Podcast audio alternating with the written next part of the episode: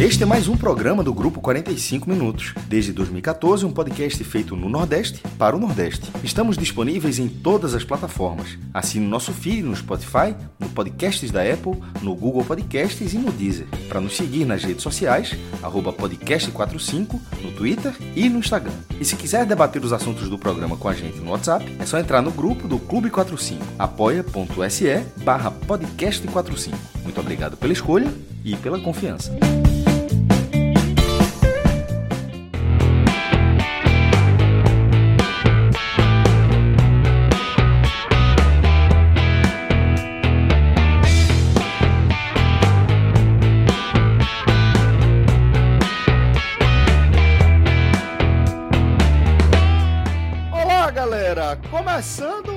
Uma vez aí o Agamenon. Eu sou Celso Shigami e já estou aqui ao vivo com o maestro Cássio Zircoli e também com Fred Figueroa. E a gente é, tá tocando ideia aqui com a galera é, no nosso canal, no Facebook, no YouTube e também na Twitch, tá? A gente já deixa um abraço para todo mundo que está acompanhando a gente ao vivo, como Victor Eustáquio, cuja mensagem via Superchat vou ler daqui a pouquinho. Mas a gente também está falando com a galera que acompanha a gente no formato podcast. E aí, Fred, vou puxar esse tema aqui de forma aleatória, natural, tá? Porque agora há pouco, na primeira versão da abertura que a gente fez do Agamenon, é, a gente acabou entrando nesse tema, né? De como gente segue com um público bem interessante, um, um, um número né, de pessoas que seguem consumindo a gente no formato podcast é, ao mesmo tempo que o, 40, o, o Agamenon, enquanto live, segue expandindo. Então a gente chega à conclusão que é, nosso público está crescendo. Isso é uma proposta é, bem interessante, né? Que a gente acabou pensando nela mais recentemente, pelo visto está dando certo, né? Celso, eu diria que na nossa história a gente é, tá longe de ser, né, desbravadores. Estamos longe de ser desbravadores da mídia podcast, mas nós somos parte né, de um segundo momento da mídia podcast no Brasil, que é o momento da consolidação, porque aquele primeiro momento né, foi um momento que ficou muito voltado para no segmento de tecnologia, não foi uma coisa expandida. Ali em 2014, quando a gente inicia a nossa caminhada, Aí sim, nós, nós fomos de desbravadores, por exemplo, aqui no Brasil, de um podcast regular de esporte, de um podcast com acompanhamento que em alguns momentos se assemelhava a uma cobertura de rádio. Né, Além da gente ali. Fred, tinha apenas o Rapadura Cast, focado aqui na região, né? Que Isso. pertenceu a esse primeiro momento que você falou, ali com a turma do Nerdcast e tal, é, Café como era? É, Café Brasil. Café, Café Brasil, né? Exatamente. Ou é Café. É, acho que é Café Brasil. Café Brasil. É, e aí é, eles seguiram, né? Com esse público, se consolidaram como uma das principais plataformas é, específicas aí do conteúdo de cinema e é hoje uma plataforma nacional. E a gente chegou aí nesse segundo momento, Fred, realmente é, com uma pegada bem diferente, é, que segue sendo uma pegada meio que nossa no Brasil todo. É difícil você encontrar um formato de programação como o nosso, né? É, tiveram algumas aproximações, né? Porque com segmentações, muitas segmentações, né? A gente une, mas por exemplo, falando do futebol, você tem os podcasts de cada clube que faz o pós-jogo, como a gente faz, né? Tudo isso aí foi trazido por nós. Então, é, é, a gente apanha muito, mas todo mundo tem seu podcast aí, do seu clube, do Fortaleza, do Ceará. É... O Náutico, galera do tipo Não, sim, é porque estou falando mais da turma que anda batendo muito. Que é só citei o Ceará junto, mas nem anda batendo lá, né? Galera do Fortaleza, mas do Náutico, né? Porque é um dos projetos aqui no Recife mais consolidados, né? Sim, sim. É, todos vieram certo, nessa estrada que aí sim, que aí sim a gente abriu, né? De uma cobertura intensa, não é coisa, um podcast por semana, um podcast a cada 15 dias. a gente trouxe a cobertura dos jogos e, e ninguém fazia isso. É, mas quando a gente veio para o. Ah, o elo que eu queria falar é o seguinte: se a gente foi desbravador desse segundo momento e criador de um novo formato para podcast de esporte no país, no YouTube a gente chegou com algum atraso, né, no- nas atraso. lives. A gente até fez a nossa primeira parte do canal com vídeos super produzidos, Eu né, diria, eu diria, Fred, que nas lives a gente não chegou tão atrasado, não. A gente chegou atrasado no YouTube. Mas a gente chegou é, justamente nesse segundo momento dessa revolução on demand, que é quando as lives passam a ser consumidas de forma mais massiva. Foi quando É, a mas a não- gente teve um atrasozinho aí de um mês, um ano, né, por É, aí, que, É, é. que nos fez largar um pouco atrás, né, dessa, dessa, Sim, né, todo sim, mundo já sim, estava sim. fazendo live pós-jogo e a gente estava fazendo, gravando podcast e colocando no ar três horas depois. Exatamente. Isso, a gente exatamente. passou um ano mais ou menos nessa linha Isso, isso é verdade. e, e a gente chegou com um certo atraso, né, e, e- mas estamos conquistando nosso público por aqui também. É porque, a Fred, gente- um parêntese, é, é- isso é curioso também dessa aceleração, porque a gente tá falando que a gente tá com atraso de mais ou menos um ano, e eu concordo, e isso, a gente sabe o impacto que tem. Mas se a gente pensar que a gente se considera meio desbravador do podcast, e de fato nós somos meio desbravadores do podcast, tendo nascido em 2014, se a gente pensar que podcast é um formato que tá aí rolando desde fim da década de 90, aí você faz, porra, as coisas aceleraram demais recentemente, pô. Não, totalmente. E aí mudou é- muito, né? Tanto que podcast Isso. loucamente no Brasil agora, esses canais como o nosso do YouTube e tal, a turma diz que faz podcast, mas na verdade é outra coisa, né? Porque É tem outra coisa, vídeo. justamente. Nem sei se cabe, se não cabe, não vou eu também aqui fazer o termo, mas seja lá como for, é, aqui estamos e é, e é muito interessante. é, e aí chegamos nesse ponto, ver que hoje a gente fez um levantamento de audiência, né? Nunca, acho que a gente nunca tinha parado para fazer esse levantamento de audiência. YouTube, né? Com é, Apple, com, com Spotify, né? Todos, toda, Google onde, onde é Podcast, né? possível, é, onde é possível escutar, é, mensurar o nosso público. E eu me surpreendi com essa proporção de 50-50, né? Eu achava que cada vez mais o vídeo, né? A gente acaba olhando muito para o YouTube, mas temos um público muito consolidado, muito raiz mesmo no formato de podcast. A gente sente isso no Agamenon, porque muitas vezes a gente joga várias imagens, comenta trailers, comenta fotos, comenta, e o pessoal viaja um pouco, né? Quem está ouvindo no programa, a gente tem tentado ser mais descritivo aqui. E por que, Celso? Porque, primeiro, a gente consolidou um público e as vantagens que por tanto tempo a gente falou do podcast, elas continuam.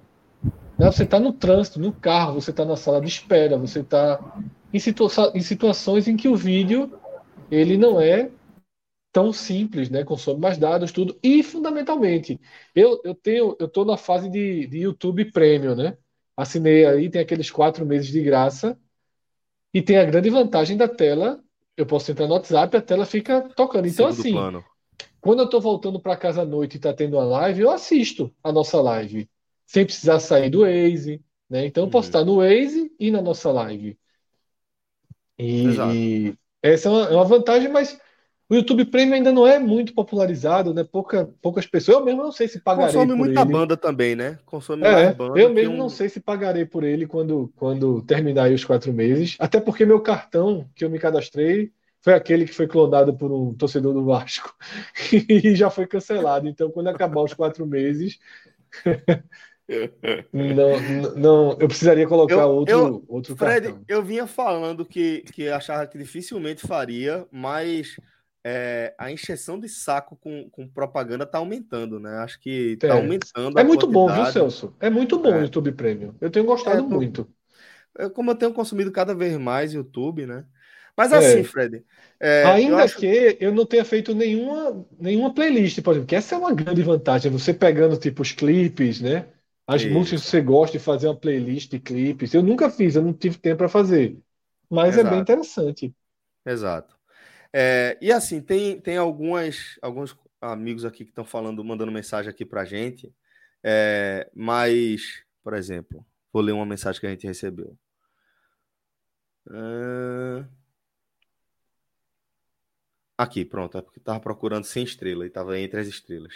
Mensagem que a gente recebeu de Antônio Lins, dizendo: Tenho saudades dos vídeos como o Escolhe ou Morre, e as maiores vitórias e derrotas dos times do Nordeste. Foi assim que conheci o canal de vocês. Antônio, é, concordo, aquele, aquele conteúdo ali era um conteúdo bem legal que a gente produzia, e você tem o perfil de público que Fred acabou de descrever, né? Que a gente é, buscou no YouTube, né? Porque são públicos diferentes. É, tem, apesar de haver interseções, a gente precisa enxergar como públicos distintos, né? O cara que está consumindo podcast, ele é o cara que, na rotina dele, ele vai consumir conteúdo em paralelo a outras atividades, né? Vai ser dirigindo, vai ser malhando, vai ser lavando prato, fazendo atividade doméstica. Muita gente consome assim e o formato podcast é ideal para esse tipo de consumo. E tem uma galera muito maior que consome YouTube, que está na plataforma do YouTube.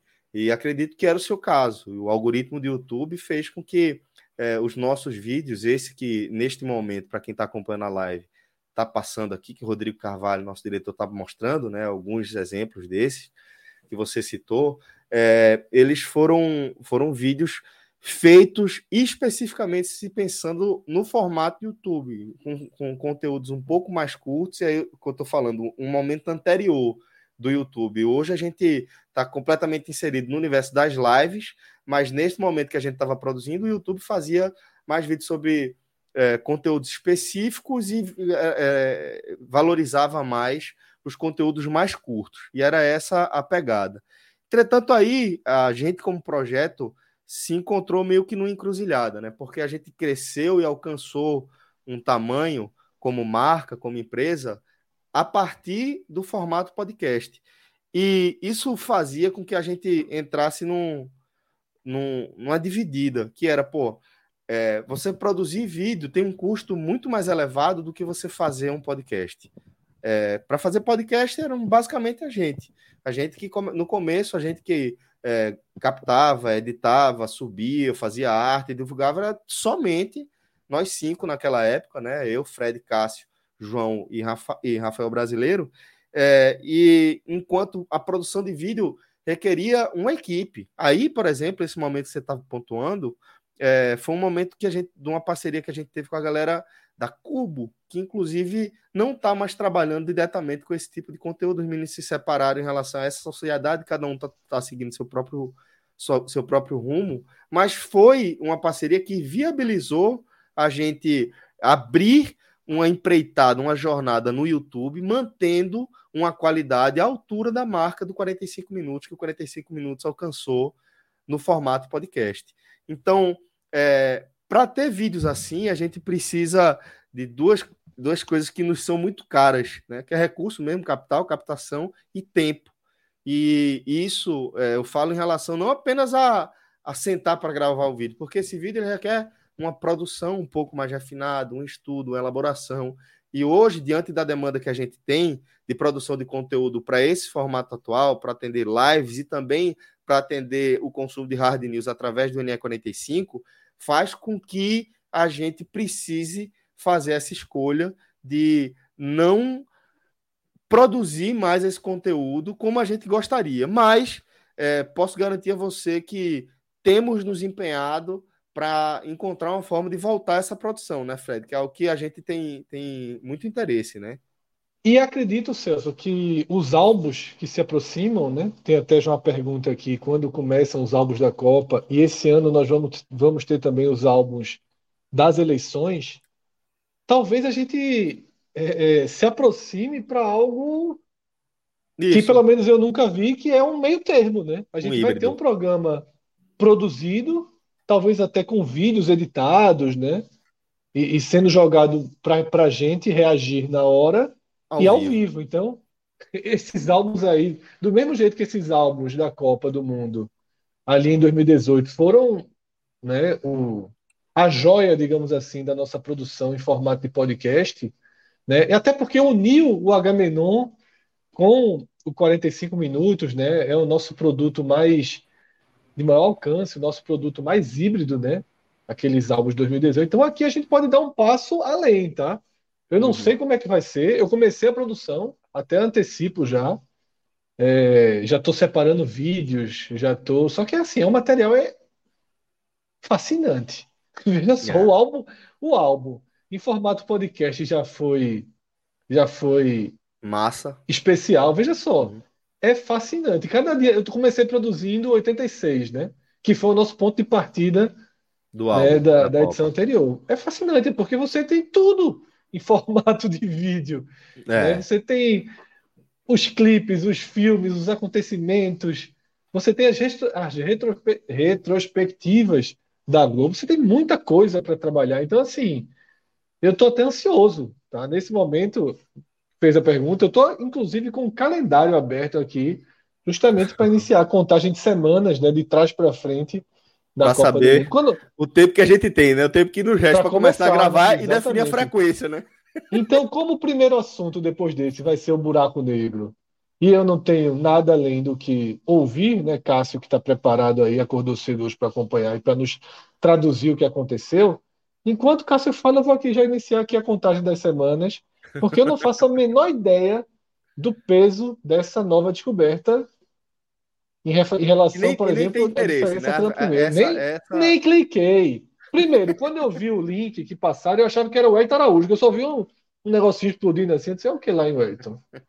é, qual é a da vez? Aí, quando eu vi, era astronomia, eu já disse, não, aí deixa pra casa, que duas horas eu aprendo. é isso, velho. É, a gente recebeu aqui um superchat, eu tinha me comprometido a ler, é de Victor Eustáquio, tá? Ele tá perguntando o seguinte: rola impressões e, e que superchat generoso, viu, meu irmão? Obrigado, Vitor. 50. É, meteu aí cinquentão, né, Minhoca? Minhoca já tá aqui com a gente também. E ele tá perguntando se rola impressões do multiverso da loucura, com spoilers. É, quero saber qual foi aquele pequeno detalhe que o Maestro percebeu e comentou que falaria. Vitor, veja. No fim do programa. não vai rolar. Tá? Avisado. Tá? Não, pô, é bronca. Tu não viu ainda não, foi Celso? Não, não vi, pô. Eu não vi. Eu acho que tá cedo para soltar spoiler ainda, tá? Não, na verdade, final, não. Cedo, não, cedo, veja só, cedo não tá. Só assim, a galera faz vídeo de crítica com spoiler, tipo, no dia seguinte, assim. Só para dizer assim, na internet é normal, a gente já está se debatendo Ele só precisa ser avisado, Agora, né? É, exatamente, assim. E, e aí, no caso, Celso não viu, ia virar um monólogo, ia ficar falando sozinho, sendo uma, um cara na tela. Eu assisto, Cássio, eu assisto. Mas só para dizer, só, Lá no final, de, depois que Celso se despediu, quando for buscar o menino no judô. Boa.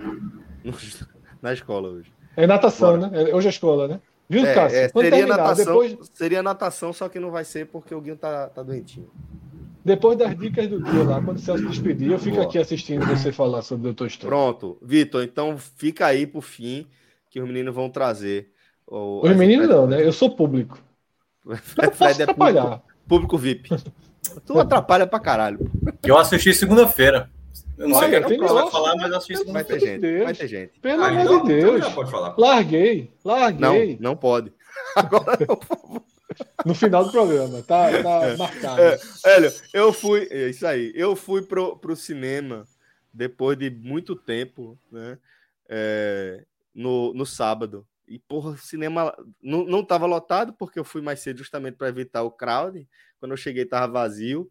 É, Agora, assim, porra, pense na tristeza, velho. Todo mundo indo, entrando. É, só tinha 200 salas lá no Rio Mar para Multiverso da, da Loucura.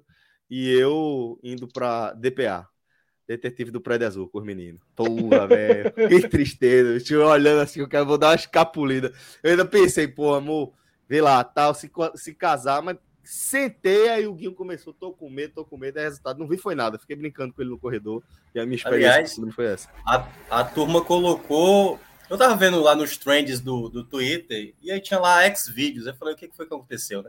O que, que aconteceu com X-Vídeos? Botaram algum filme. Botaram colocaram algum filme, né? um filme completo lá, né? E Sempre e a aí, galera assisti, Tu assistiu lá, Minhoca? Não, assisti no cinema mesmo. X-Vídeos eu faço outras coisas. Eu fico vendo outros filmes. Outros filmes. Para outros filmes de ação. Tá aí, Cássio. Mas é disse. Então, é, eu queria mais Agora não tá com cara constrangido, não.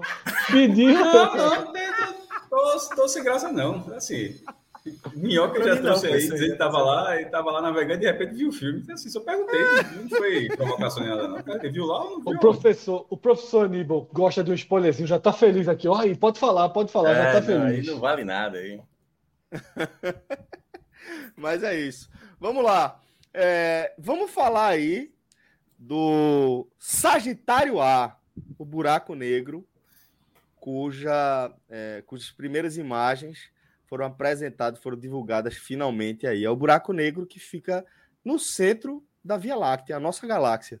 Então, maestro, é, você também acompanhou com entusiasmo a divulgação. A galera começou a falar no meio Não, da madrugada que ia ter essa resenha, né, velho? Veja só, esse vídeo aí é, é fantástico, que é, é, é da explicação. Ó, isso não é exatamente quando passa de luz agora que aparece. É, é, esse buraco negro, essa imagem dele assim não é. Porra, é um negócio da galera que tirou uma foto de algo que está 26 mil anos-luz da Terra. Mas ele não é muito diferente a, do que já tinha apresentado, que era de outra galáxia, né? M87. Que, e, e esse é o da nossa galáxia, da Via Láctea. É, a ima... eu achava que a imagem vai ser mais nítida. Essa imagem, na verdade, é até menos nítida do que aquela primeira daquela outra galáxia, né? Que é curioso. Mas, enfim, é... todas as pela, pela explicação, todas as estrelas da nossa galáxia, e se você tiver algum leigo aqui, mas obviamente tem problema nenhum, também sou, mas é, não confunda com o nosso sistema solar, certo? Nosso, assim, cara, o nosso sistema solar tá, é um dos milhares, a galera precisa milhares ou milhões de, de de estrelas, né? Estrela, no caso, o Sol, que, que estão na Via Láctea, que por sua vez é uma das milhares de galáxias que estão por aí no universo. Aí você perde a conta. Mas dentro da nossa galáxia, a explicação é que todas as estrelas, porque a, a Lua orbita sobre o Sol, a te, desculpa, a Lua orbita sobre a Terra, a Terra sobre o Sol e o Sol sobre essa criança aí. Todas as outras estrelas da, da nossa galáxia orbitam sobre esse buraco negro é... Estão presos no campo gravitacional desse buraco Isso. negro. Aí você esse, imagina. Esse é o centro da. Essa, essa figura aí, para quem estiver vendo aqui né, é no centro. vídeo, né, é o centro da. Do seu, centro, do, do, da sua galáxia. Da, da nossa galáxia. Aí fala, para quem não estiver vendo, para quem não estiver é, é vendo, só para descrever para quem não está vendo, é o, o avatar de Huerta Araújo. É não, é o olho de Sauron. Parece o olho de Sauron, é muito melhor de assim. Minha mãe provavelmente não vai, não vai pegar referência, né? Então, mãe, mãe só escuta isso aqui por vídeo. É uma bolinha preta. em brasa. É um carro, é um olho de sal. Carro em brasa. É, tá, porra, Fred também não pegou referência. Sauron, pô, o vilão de Senhor dos Anéis. Daqui a pouco o Rodrigo joga na tela. Fred, Fred para fantasia é difícil é pra cacete. É. Enfim, mas a descrição do York foi boa. Parece uma brasa, uma, um pedacinho de brasa, claro, né? O centro e tal, e vermelhinho. Enfim, isso é o centro da nossa galáxia. A galáxia mais próxima à nossa é a de Andrômeda. Andrômeda e que a, a, acho que daqui a 5 bilhões de anos, não sei se são 5 ou 4, mas não vai fazer a menor diferença. Assim, a nossa vai engolir a deles. É, é não, não. É, é um negócio chocar, mais maluco. É, é, elas vão meio que se entrelaçar e vai durar anos, e é. depois elas vão passar. Só que durante esse processo de fazer isso aqui, que vai durar muito tempo, tudo vai, tudo vai ser extinto, provavelmente. Assim, segundo cálculo. Pode ser que não, pode ser que é pode ser que não. Veja só, tem, que a gente pensa que é um, uma coisa tocando na outra, mas a galáxia, se as coisas para se tocar é muito difícil. Né? Pode ver que quando, quando é, que a Terra foi atingida assim, por algo muito considerável lá na era dos dinossauros, assim, para ter esse, esse, esse, ato. Então, assim, não é muito fácil acontecer. A gente fala, não é só o choque que, que causaria isso. Não, São os é campos gravitacionais, é. muda, mudaria a atmosfera de tudo quanto é canto, ou seja, para Marte, onde não tem nada, beleza, Marte vai passar ali. Para lugar que tem vida, que basicamente a quem acredita que seja só o nosso, aí vai ser dificilmente passar, mudar toda a nossa atmosfera, mas muda tudo que do, da tem forma uma, como é a Terra. Tem um dos episódios daquela série Cosmos, a primeira temporada da tem até GIF por aí, de tem. Neil deGrasse Tyson, que, que, que mostra essa dança das galáxias de, da Via Láctea e de Andrômeda se enganchando, depois saindo, compartilhando Isso. ali Todos as, durante, os seus corpos. Durante algum tempo, esse tempo na escala da na escala dos cientistas aí é um tempo basicamente infinito para a gente, né? Mas enfim. É. Não, essa... mas é, é, só para a gente ter uma, uma, ideia, que eu sempre gosto de, de, trazer isso como parâmetro que, que ajuda a ter como referência. Você falou aí que o, esse buraco negro, o Sagitário A, ele está a 26 mil anos-luz e não custa explicar o que é que seria, né? Se a gente conseguisse viajar com numa velocidade regular, na velocidade da luz, de forma regular, certo? A gente iria levar 26 mil anos para chegar nessa criança. É, é o, assim, é. Isso é o, é o calcular a rota do Google Maps, não é isso? É, é isso, leva? exatamente. Quanto tempo leva para chegar lá? Quanto tempo leva? Se você mantiver a velocidade da luz. Mas eu acho isso interessante em outro aspecto. Lá. É assim, ninguém primeiro que ninguém quer chegar no buraco negro. Vamos partir da premissa que ninguém quer chegar no, no buraco Apesar negro. de todo mundo tá indo para lá. Todo Já, mundo tá indo para lá. Não, mais ou menos. É, não, é, todo sim, sim, tá sim, sim, sim, Mas já, já é outra escala de tempo, né? É... Vai ter um momento que é, esse buraco negro vai engolir e tem um maior, e, e, e fique certo que tem um maior que esse aí que vai sugar esse aí. E, e, é, essa é a ideia. É que nem a cadeia alimentar do mar, meu amigo. Vem o peixinho, o baiacu, a moreia, vem a. E daqui a pouco chega o barão branco. E enfim. Chega é, agora que chega no Godzilla, pô. Mas assim, é, que tá lá no mar de fato, né? Os 26 mil anos, é, o Cthulhu também, né? Os 26, também. Cthulhu, sei lá como é que se pronuncia. É. Os 26 mil anos luz é interessante mostrar a dimensão da galáxia, pô. mais do que a distância do buraco, porque esse, esse é o centro, a gente não está no fim da galáxia, certo? Isso é 26 mil anos para onde nós estamos. Isso. A, a isso. galáxia mesmo, veja só. Que é um dos bracinhos. Passa, veja só, passa da ponte do Janga. Vai para. Meu irmão segue ainda, tá passa, tá ligado? Assim, passa uns 15 minutos ainda. Passa aqui uns 15 minutos da ponte do Janga. Então, assim, a, a criança, a, a, criança é grande. Ah, e. Eu, eu gosto muito dessas teorias, porque no fim das contas é algo muito foda, mas as respostas são meio. Que assim. De, de... Porra, como é, que o, como é que o universo, assim, o fim do universo? Todo mundo fala, ah, o universo está em ampla expansão. É um negócio assim, ele é a coisa que você não sabe nem mensurar o tamanho, mas ele está em expansão. O que é que tem do outro lado, pô? Tipo, ele está se expandindo, beleza. Multiverso. Mas a gente não vai entrar ainda nesse tema, não. Não, não, mas, mas eu sei, não vou entrar, não, mas ele está se expandindo. Tipo, no lugar que ele se expande, o que é que era ali, pô? Tá entendendo? Assim, é, muito, é muito difícil de você é, alcançar. Aí por isso que Fred larga. Porque, meu irmão, assim, depois de um algo. Se, se, o universo é o todo, e o todo continua se expandindo. O todo já era para ser tudo, mas o todo continua se expandindo. E ele está se expandindo sobre o quê? Meu velho. É, veja só, se a galera só descobrir a foto do buraco negro em, em, em dois pixels agora, essa resposta vai demorar um pouco mais ainda. Uma meia hora. Uma meia Aliás, meia tem hora. uma, uma boa literatura, mas é uma literatura de comédia, acho que eu já falei aqui uma vez, que é o Guia do Mochileiro das Galáxias, que ele tira muita pô. piada né, com essa questão do. É, andar com a toalhinha sempre, né? É, exatamente. Tem até um livro que é o Restaurante no Fim do Universo, que eles vão. O fim do universo é como se fosse o Big Bang ao contrário, né? Que na verdade é encolhendo e não se expandindo. Então você vê o universo se tornando a primeira partícula, o primeiro átomo que existiu. E é, é assim, para quem, é, quem não conhece a, a, literatura, são, é uma trilogia de cinco livros, só para só só comédia prevalecer. Mas é muito bom. Para quem não viu, tem o, o filme também, mas o, os livros são bem melhores. Mas o é filme também é bem decente, tá? Sim, sim. Também... Eu conheci os livros por causa do filme, aliás. É. O filme também é bem decente. Que é com o cara que faz Bilbo, né? O cara que faz é, Bilbo o, no Hobbit, fez né? também o Fargo também, tá aquela série. Velho, eu, já que a gente tá nisso aqui para não ter que voltar e deixar a Fred ali tá, trabalhando um tempo aí só rapidinho, eu terminei de assistir ontem é, a segunda temporada de Star, Star Trek Picard. Passa na Amazon, no Amazon Prime, né? Porque a que eu gosto mesmo, eles botaram no Paramount que eu não tenho, que é Star Trek Discovery. Era da Netflix, as as temporadas. Aí a, a, a Amazon foi lá e comprou e jogou no, naquele serviço extra dele, do Paramount. Mas enfim, mas eles também tem outro, tem vários Star Trek. Né? E aí esse foi o de Picard.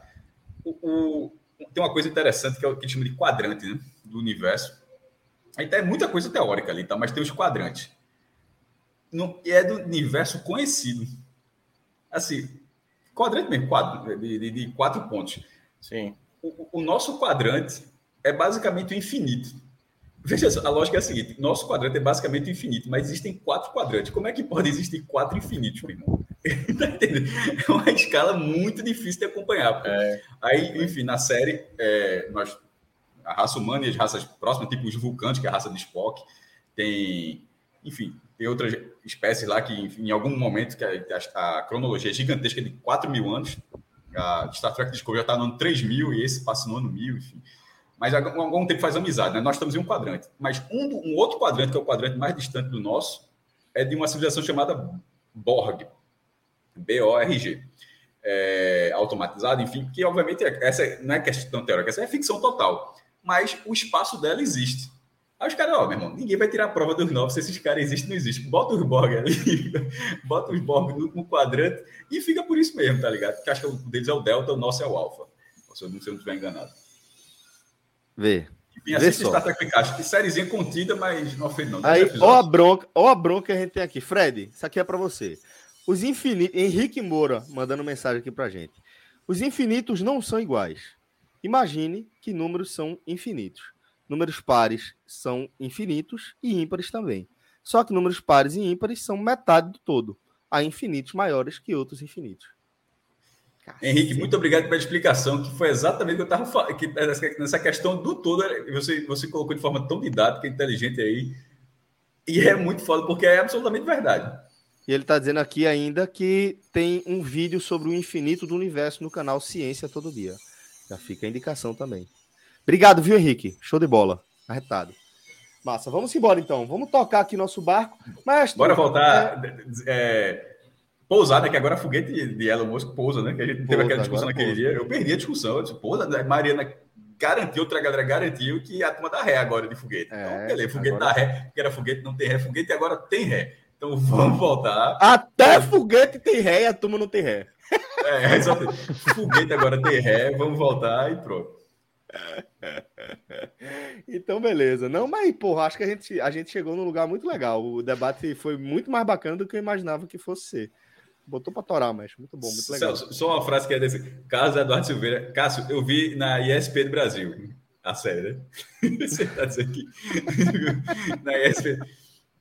É, abacalhou o futuro. E é, é, é, é, exatamente isso, Carlos. Aí, todas as sete, repita, a Picard tem a linha temporal dela, todos estão tudo interligados. Mas a da Discovery, não sei se eu acho que você referiu a essa, já está no ano 3000. Mas, enfim, cada um passa em uma época e, e, e a, o avanço da tecnologia de cada época eles tentam colocar da forma mais redondinha possível. É bem legal. Agora eu acho que terminou. Boa, show de bola. Massa. É, vamos vamos para o próximo tema. Agora eu duvido que a gente tenha um próximo tema aqui engatilhado. Acho que a gente vai eu debater. Tenho, pra... Opa, eu tenho. olha aí. Então puxa dessa manga aí. Vai falar de calendário. Não, não, não. Agora, talvez Rodrigo precisasse de, um, de alguns segundos a mais aí, mas eu, eu inicio a, a, a, a temática, né? Vou jogar um link aqui para Rodrigo colocar na tela, Faça porque aí. ele coloca esse link na tela enquanto ele se prepara para um para um desfile melhor de imagens. E quem me apresentou, e quem me apresentou foi você, Celso, esse tema. Foi. Aquele perfil, aquele perfil. Mensagem que eu acabei de receber. Rapidinho. Mensagem que eu acabei de receber de Rodrigo. Mensagem que eu acabei de receber de Rodrigo. Porra, vai te fuder. Só pelo pedido aí. Mas, no geral, tem uma notícia, mas Rodrigo, joga a notícia na tela. Celso me apresentou um perfil no Twitter surreal, velho. Surreal real, que é um perfil sobre os cordões dos traficantes do Rio de Janeiro. Isso. Só que a página, né? Essas páginas estão sendo, estão sendo retiradas. Então, tem, uma, é, tem uma matéria aí do UOL, né? Página divulga suporte, supostos cordões dos traficantes Esse, por exemplo, de é de um traficante chamado Professor. Os, os, trafic... gente... os, cordões, Minhoca correu, viu? Minhoca tá com medo aí do crime organizado no Ceará. Mas os, os, os cordões são, são impressionantes, pô. Vê esse aí, esse é Casa de Papel, né? É. Tucano. Isso tudo de ouro, né? muito ouro. Esse é quem? Shrek. Shrek. Shrek. É. Homem, Homem de, de Ferro. Homem de Ferro. Olha o Homem de Ferro. É de tudo ouro, em, em joia, velho. Em joia, pô. Tudo pedra preciosa, velho. Esse era é riquinho, né? Esse personagem. Riquinho, né? É. Né? é. Olha isso, velho. Impressionante. Impressionante. Imagina esse mercado, Fred. Megamente, né? aí, tu, né? aí tu, ó. Esse aqui eu não gostei, não. Veja. Todos são lindos, né? Mas imagina a reclamação desse cliente. É. tu ser, tu ser o, o, o, o, sei lá, Urives, como é o nome desse negócio aí, mas tu ser o cara que, que faz essa, essa, essa peça. Tem que agradar a turma. É, eu fiquei impressionado, Celso, com. Eu não sabia dessa cultura. Eu vi os cordões e tal, mas eu não sabia dessa cultura assim de super joias, né? Desenvolvimento absoluto de joias assim. E... Mas as páginas estão sendo tiradas. bem né? própria, né, Fred? Uma estética bem, bem, bem própria mesmo. Claro que, que, eu imagino que, que essa é uma das páginas. Porque eles tiram e botam páginas. Esse é o gênio né, é. da Aladdin. É.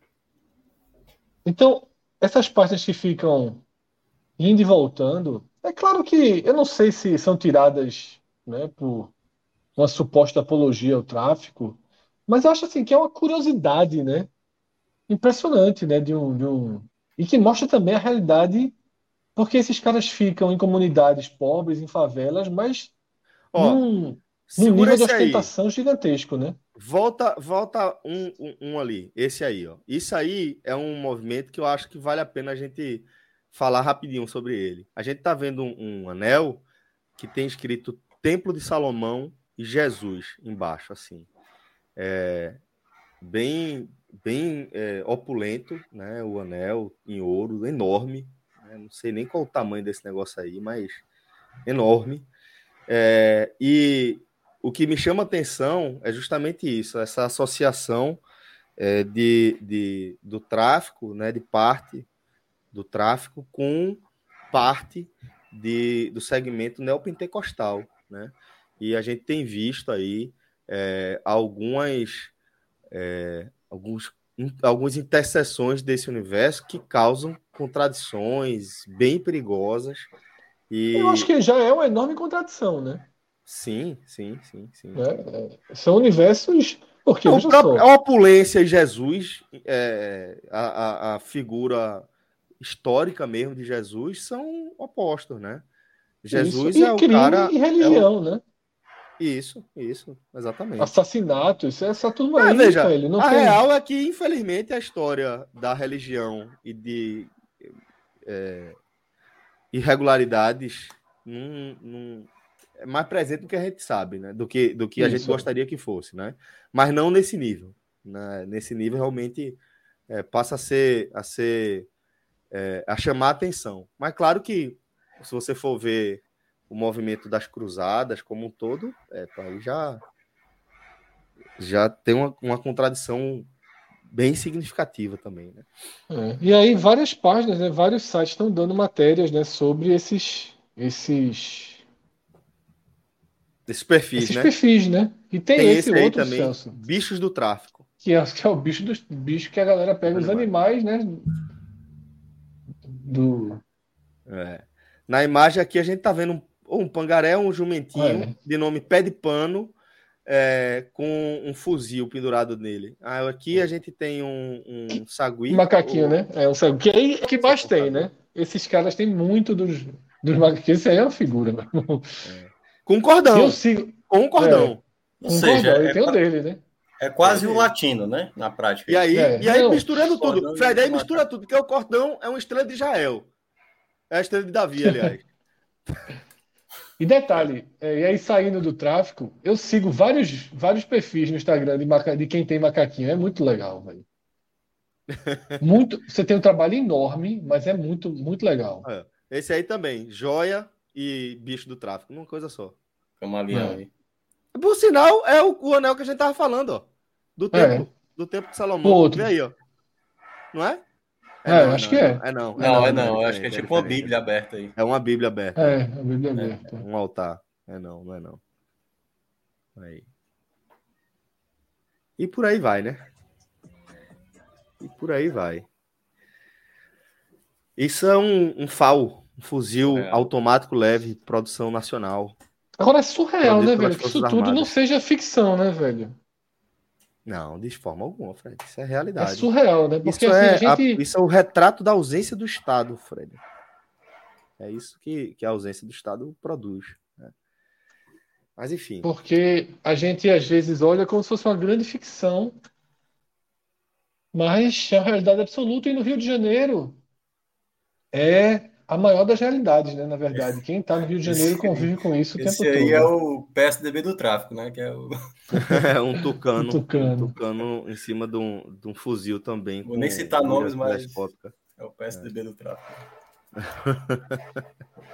Pois é, AK-47, lançador de granada. Então uma preguiça, olha Celso, preguiça. pra tu que gosta de preguiça, volta pra essa preguiça. Essa aí tá resgatada, não, essa aí tu é doido, bicho, deixa essa preguiça no lugar dela, olha a carinha de feliz dela. Gente, a carinha de feliz dela. Aí essa Gui, o outro não era não. Surreal, surreal. Não é? E aí, Fred, é, aproveitar que a gente tá falando sei lá, não dá nem para dar uma misturada dessa, mas é um, uma temática relativamente próxima é, em certo aspecto de furar a bolha, mas realidades muito duras, né? Que é a, o assassinato daquela jornalista é, de, de origem palestina e também estadunidense, é, ali na como consequência, né, da da guerra ali entre Israel e Palestina, né? E ela que tinha décadas de cobertura em zonas de conflito pela Al Jazeera, não tá, tá me falhando, eu não estou encontrando o nome, mas daqui a pouco o Rodrigo joga aqui na tela. É, tinha décadas aí de, de, de cobertura de, em zonas de conflito pela Al Jazeera e acabou sendo uma das vítimas, né, um dos inocentes que acaba vitimado em cenários como esse, é, em tese, é, em, em um tiro disparado pelas forças armadas de Israel. Então, assim, é uma cena. Eu diria que aquele vídeo que tem outra mulher com ela, né? É, ambas estavam trajadas com Shirin Abu Akleh, o nome da jornalista palestina-americana. Ela estava identificada com um colete à prova de balas, capacete, ambos com o nome Press, é, em letras garrafais. E é, o vídeo que tem circulado mostra um momento em que é, Shirin já está no chão, né? E a mulher que a acompanha está escondida atrás de, um, de um, uma árvore, tentando se esconder e sequer com possibilidade de prestar algum tipo de socorro à sua colega Shirin. É, enquanto houve algumas tentativas de resgate ali de seu corpo no chão, ela ainda é, com vida. Houve disparos também naquela mesma direção, o que dificultou bastante o, o, atendimento, apesar de, no momento seguinte, a gente receber informações de que dificilmente ela teria alguma chance, é, mesmo que tivesse sido atendida imediatamente. Então, é uma imagem muito chocante, muito chocante e que é, às vezes parece que é daqueles assuntos que a gente se debruça pouco por estar tá meio anestesiado, né? Mas é um cenário muito brutal. E distante, né? É, muito violento. Muito distante essa, da nossa realidade. Esse cruzamento em relação a, a, a alguns eventos furarem nossa bolha, né? É muito triste, cara. É muito triste. É um, um, uma imagem aterrorizante. Eu fiquei com o coração congelado, porque em algum momento da minha carreira eu tive vontade de fazer cobertura é, em zonas assim de, de conflito. Em algum momento eu pensei que poderia ser um caminho para mim. E quando eu vejo imagens assim, lembro que hoje eu tenho filhos, tenho família, faz com que você com que você reflita mesmo, sabe, sobre é, a nossa profissão, os riscos que a gente corre e sobre é, como o mundo ainda está muito longe de um equilíbrio, né? Não, Celso, e assim, por mais que eu tenha dito né, que o conflito Israel-Palestina seja distante do nosso dia a dia, né, mas é, a escalada das coisas aqui no Brasil não tornam esse um, um crime completamente fora da nossa realidade né? Porque a gente teve recentemente em Brasília, né, um jornalista esfaqueado, né, muito Isso. possivelmente por conta de uma matéria, né, sobre um clube de tiro, né? Existe aí, claro, que precisa ser investigado ao máximo, mas há uma relação meio natural até, nesse caso, né? e até a forma com que o radicalismo vem crescendo nos debates do dia a dia, né? Nas, nesse, nessa relação. A gente teve um retrocesso muito grande né, nos últimos anos em relação a, a, a respeito, em relação a, é, em relação a posicionamento dentro da sociedade. E não por acaso você fez um. O tema que puxou essa morte, ele vem depois da gente estar tá falando do tráfico. Né? Que a gente poderia estar tá falando da milícia, a gente poderia estar tá falando de, de um país mais armado, de um país mais extremo, né? de um país mais furioso. Né? E não por acaso você viu ali um, um elo para as pautas. Claro que tem gigantescas diferenças. E elas Isso. são maiores do que as similaridades. Das, do que similaridades, são muito maiores. Isso faz parte de uma outra história, de uma história Mas, longa, Fred, de uma história tá que, vivendo, que acompanha a, gente... a, humanidade. Mas existem similaridades né, perigosas, tensas, né? Roberto Serafim é, mandou uma mensagem aqui. É, Brasil está a passos largos para uma ditadura teocrática. Existem 30 igrejas para cada escola. Mesma situação que ocorreu em países com revoluções religiosas, principalmente nos países islâmicos. É, eu não sei exatamente quais são esses dados de Roberto, mas concordo com, com algumas questões que ele, que ele traz aqui. Né? É, tem outras questões que a gente poderia explorar um pouco mais é, sobre revoluções religiosas, principalmente nos países islâmicos, porque se associa muito a revolução iraniana a ser uma revolução religiosa, quando na verdade ela não é, é uma revolução de classe. Depois ela passa a ser é, cooptada por, pelo debate religioso, né, até chegar onde a gente, a gente está hoje, com é, fazendo parte da Constituição do Irã. Então é claro que, que é, tem similaridades também, também tem, tem diferenças. Mas é, faz sentido que Roberto está falando, por exemplo, em relação a gente. É, não sei se a gente está caminhando a passos largos para uma ditadura teocrática, mas de a gente conseguir enxergar é, sintomas disso com mais frequência do que a gente gostaria. Aí realmente é, eu enxergo. E aí a gente eu puxo também para o tempo pesado, mas dentro dessa história que é de infelizmente nessa perspectiva ainda, Fred, a gente está vivendo num Brasil onde hoje é, é, cenas como aquela de um, um, militar, não sei exatamente qual era a, a, a, Força Armada ou Força Armada Auxiliar, não sei bombeiro. se era bombeiro. Do bombeiro, McDonald's? Né? É, do McDonald's. Bombeiro. Discute com um caixa, um funcionário da McDonald's, do drive no drive-thru, entra na assim, não apenas agride funcionário fisicamente ali pela janela, leva o troco, aí entra na, no estabelecimento armado, dispara contra o cara e vai embora. Então, infelizmente, a gente tá vendo nesse Brasil. Infelizmente.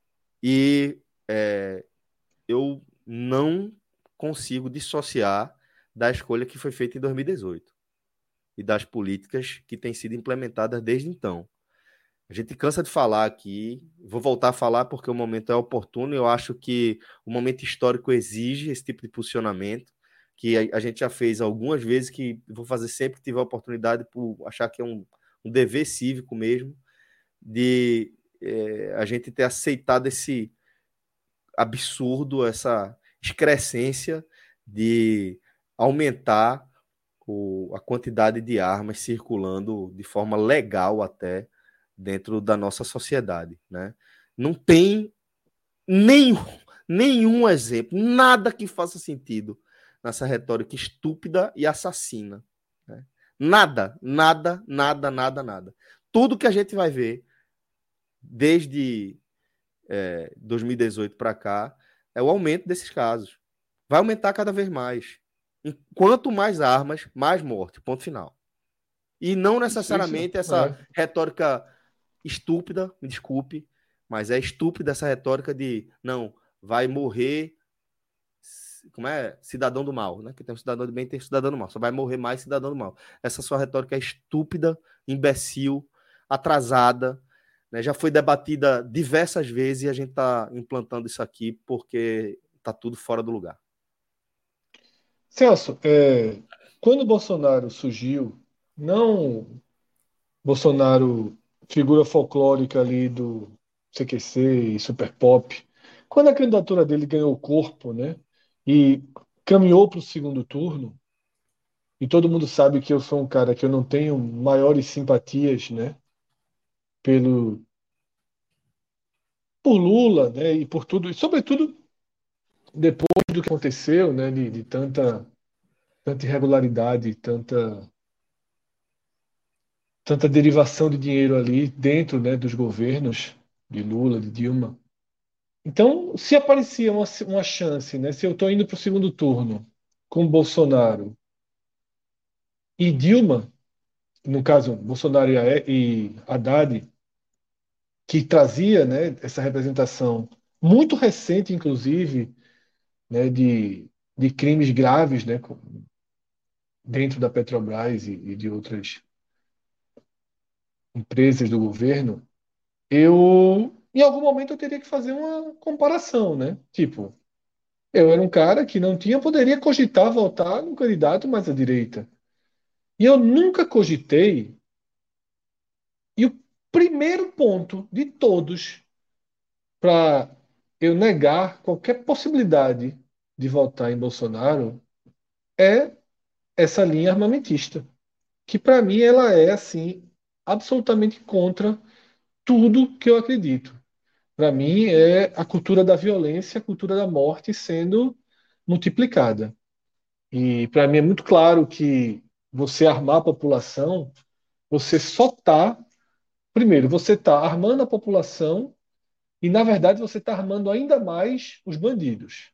Porque tem mais armas legais circulando, essas armas vão se transformar em armas ilegais muito rapidamente e você vai ter bandidos muito mais armados. Porque se você tem mais armas circulando, é mais arma na mão de todo mundo. E o bandido, ele atira, e o bandido, ele mata com muito menos com muito menos preocupação do que você que acha que vai comprar sua arma para virar um mini Rambo. Né? O Rambo da sua casa, capaz, capaz de se defender de tudo. Não vai. Tá? Não vai, porque o assaltante, né, vamos, já que o cara está pensando em se defender, é basicamente o assaltante. O assaltante ele vai ter sempre em favor dele o efeito surpresa.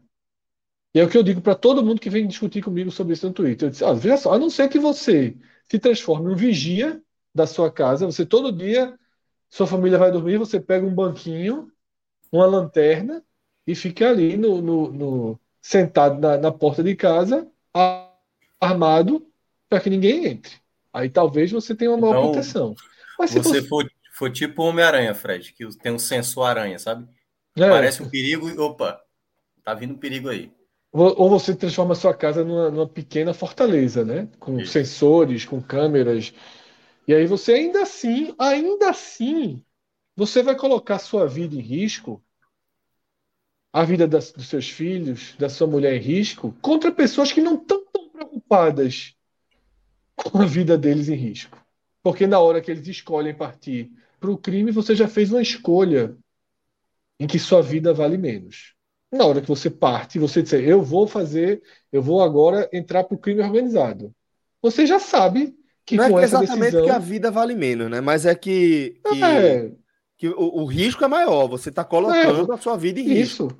Você está aceitando todo. colocar a sua vida o, em risco. Exatamente, e, e, você já e colocou. Eu concordo, e eu concordo com o que o Fred diz de, de, valer menos no aspecto prático, né? Porque prático, no aspecto óbvio. prático, é, ninguém, ne, nenhuma é, autoridade do, do poder público, é, pelo menos das Forças Armadas, parece ter qualquer pena aqui no Brasil de lidar, de, de matar é, traficantes. Né? Então, e nem eles aspecto, se matarem, sim. né? Isso, e nem isso. eles se matarem. Então, assim, você está entrando para uma cultura de que você vai atirar em algumas pessoas, e se você vai atirar em algumas pessoas, você, você tem mais chance de levar também. um tiro. Só que isso também vale para você, abre todas as aspas possíveis, possíveis, cidadão de bem, que comprou arma para se defender. Você também passa a aceitar que sua chance de levar um tiro é maior. O cara que tem uma arma em casa tem mais chance de levar um tiro do que alguém que não tem. Porque ele pode levar um tiro porque resolveu discutir com o vizinho som alto e ele acha que só ele tem arma e o vizinho vai dar um tiro nele, se também tiver arma. Tá? Então, é, é, é algo que só traz morte. Assim, a arma é feita para matar, a arma é feita para ferir e para matar. Então, eu não consigo entender que tipo de sociedade né, valoriza isso. E, de fato, Celso, é muito triste, porque a gente tem visto com mais frequência. Aí tem outro argumento: ah, mas esse cara que fez era um bombeiro, e ele usaria a arma antes de Bolsonaro, pós-Bolsonaro. Mas é como se atitudes como a dele agora fossem mais validadas. Né? Fossem mais validadas. Eu, eu, talvez seja só observação mesmo, Celso. Eu fui almoçar ontem, do meu lado tinha, inclusive, um bombeiro. Eu nunca tinha percebido. Ele estava sentado na mesa ao lado, com um revólver na cintura. Para mim, aquilo não é confortável. De jeito nenhum, porra. De jeito Para mim, aquilo não é confortável. E me chama, hoje me chama muito mais atenção do que tempos atrás. Talvez em outros tempos eu já tenha almoçado ao lado de bombeiros armados. Mas era outra cultura. E talvez eu nem olhasse, nem me preocupasse. Mas hoje você já anda tão tenso com essa questão, né, que eu, que eu já acho assim, além da conta o cara tá ali armado. Mas eu entendo que às vezes precisa estar, tá, né, porque, enfim, esses, esses é, é, policiais militares que andam armados também são muito visados pelos bandidos, inclusive às vezes para tomar a arma, né? É. E, Rapaz, e, eu precisava e... trazer essa mensagem aqui, bicho. A gente recebeu uma mensagem de um perfil que se chama Haters do Fred, dizendo Concordando eu concordo com o Fred. Então, realmente, não tem o que discutir, né? É basicamente. Como... É, é. é você, João, né? Como é aquela resenha? Quando tu e João concordam, pronto. Quando é o do Fred concorda com o Fred. Né? Então. Tem um, tem um ponto também que, que tem dessa discussão, né? Que se fala muito da. Não, as pessoas que vão ter essa arma em sua posse, né? O uso da arma, vão, vão passar por testes e preparação. Poxa, se a, a polícia, e aí, enfim, né? Várias. Os bombeiros, policiais militares, policiais civis, militares, todas essas pessoas, na teoria, certo? Tem uma preparação. O que a gente não tem, assim, uma certeza é como é que o indivíduo está pensando naquele momento? O que é que esse indivíduo está passando naquele momento?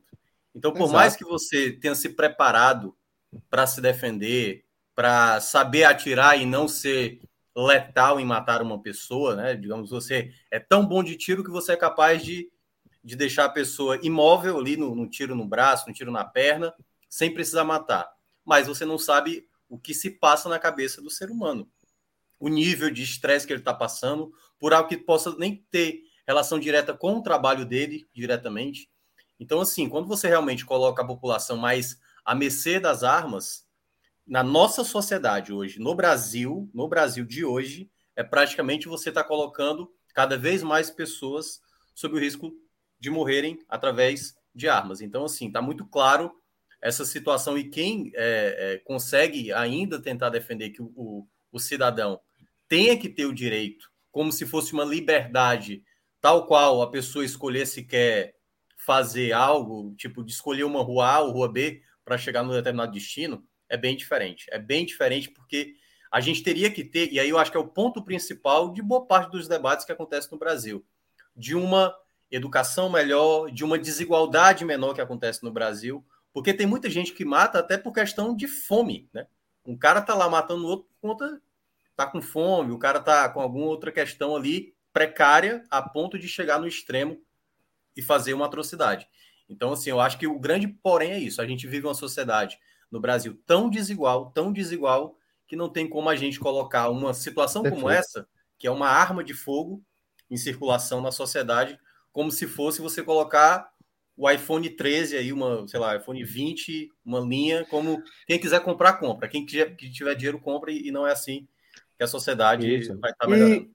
E, e, é uma conta, é uma conta simples, né, bicho? É o que você falou, a, a violência, ela, via de regra, ela vai ser produzida pela desigualdade. E a resposta não é mais violência. É isso, é claro, gente.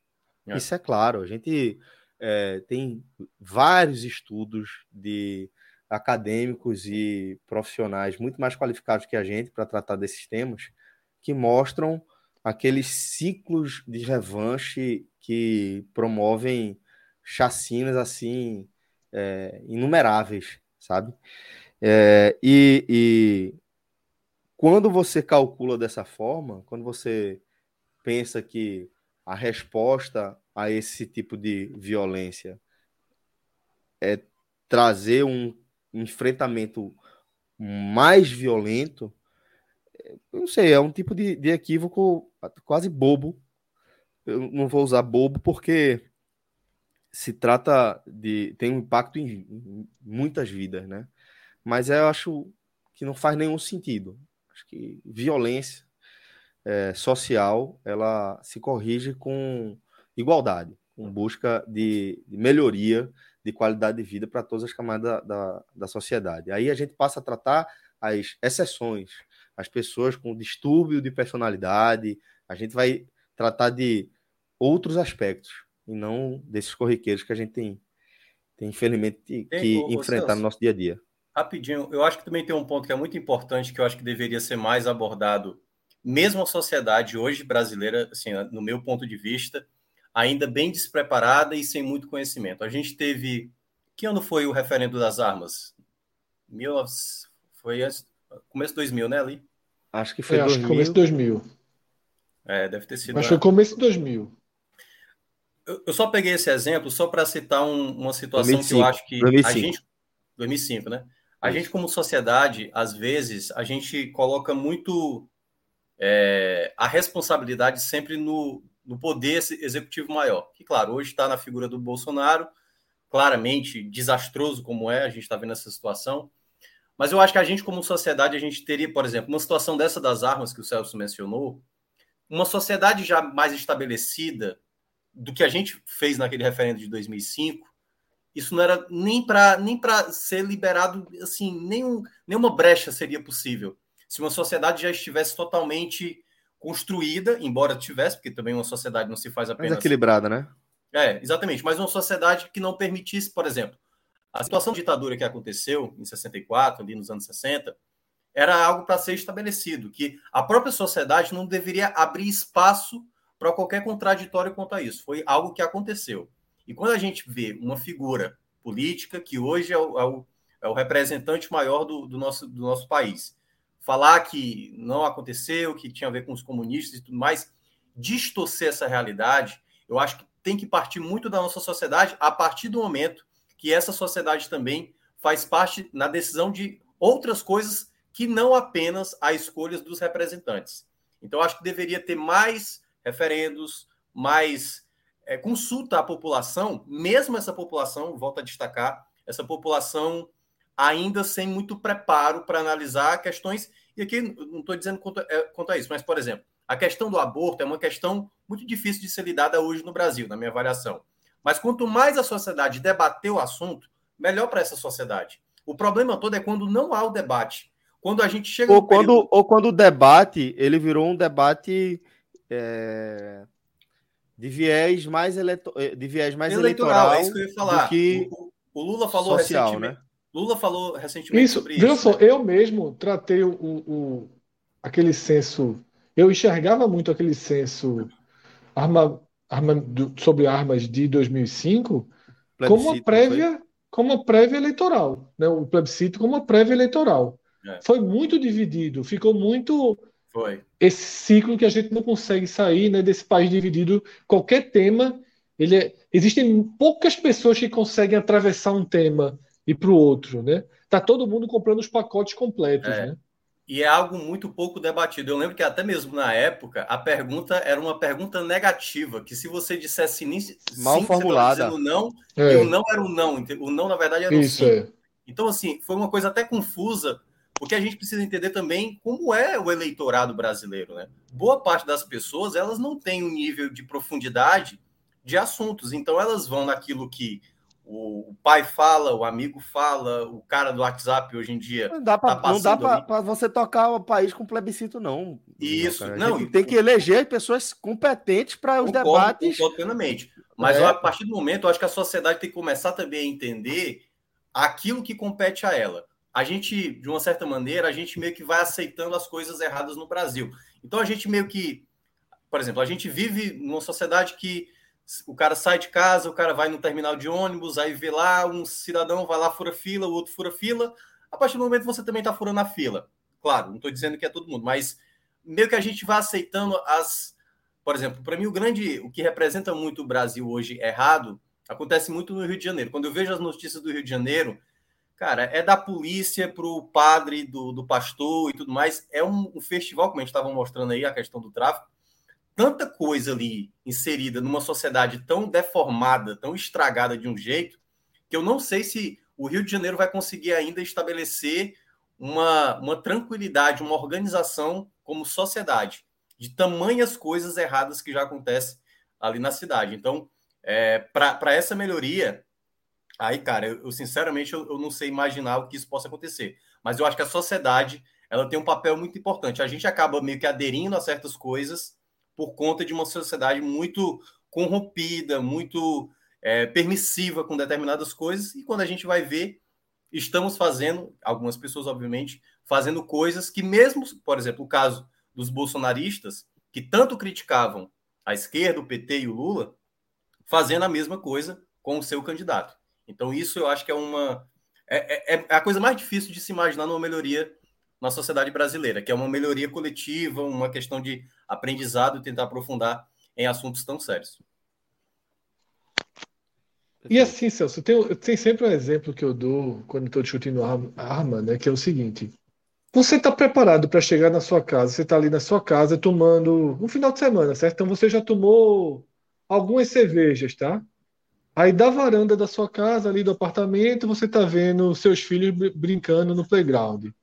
E começa uma briga de uma criança com outra, certo? E vem o pai de uma dessas da outra criança e dá uma tapa no seu filho. A gente viu você está preparado um, um, exemplo desse no Twitter recentemente. É, você está preparado para não dar um tiro nessa pessoa se você tiver é. arma? É muito difícil. Cadê um murro no seu filho? Você sabe o que é que alguns disseram? Mas aí é caso de dar um tiro mesmo. É, é pronto. E aí você está destruindo duas famílias, né?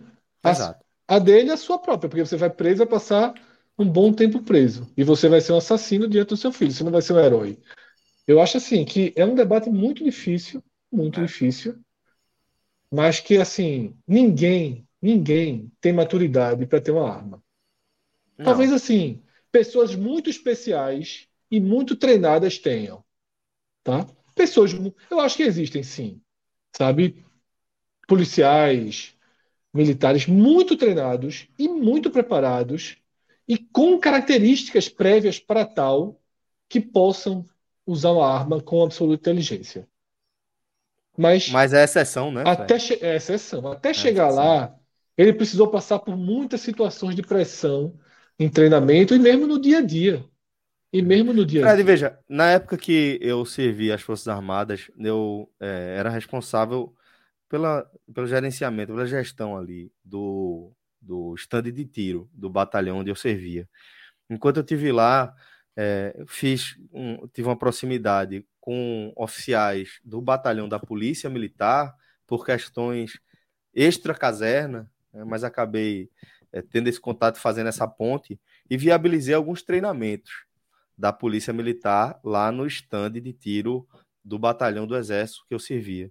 E você veja, assim, eu estava falando ali com policiais de 10, 15, 20 anos é, de, de quartel, de serviço, e que quase todos eles, quase todos mesmo, falavam para testemunhavam para mim que a última vez que eles tinham atirado tinha sido na academia, tinha sido na formação. Então, é, esse cenário de achar que é, todo policial militar, por exemplo, estaria pronto para carregar uma arma, o que Fred destacou, o que eu destaquei, eu acho que mostram que não. Mas estou dizendo que o policial militar não deveria andar armado na situação aqui do Brasil, acho que não é por aí. Não estou falando é, do mundo ideal. É, no mundo ideal, acho que não tem nem polícia e nem arma, mas a gente não está nesse mundo ideal. Então, no Brasil de hoje, não dá para dizer que não tem como policial trabalhar sem arma. Alguns a gente sabe que, que trabalham, ou pelo menos com arma é, não letal, né? É, mas boa parte deles precisa ter a arma como ferramenta, e neste caso, o que eles precisariam é ser melhor capacitados, né?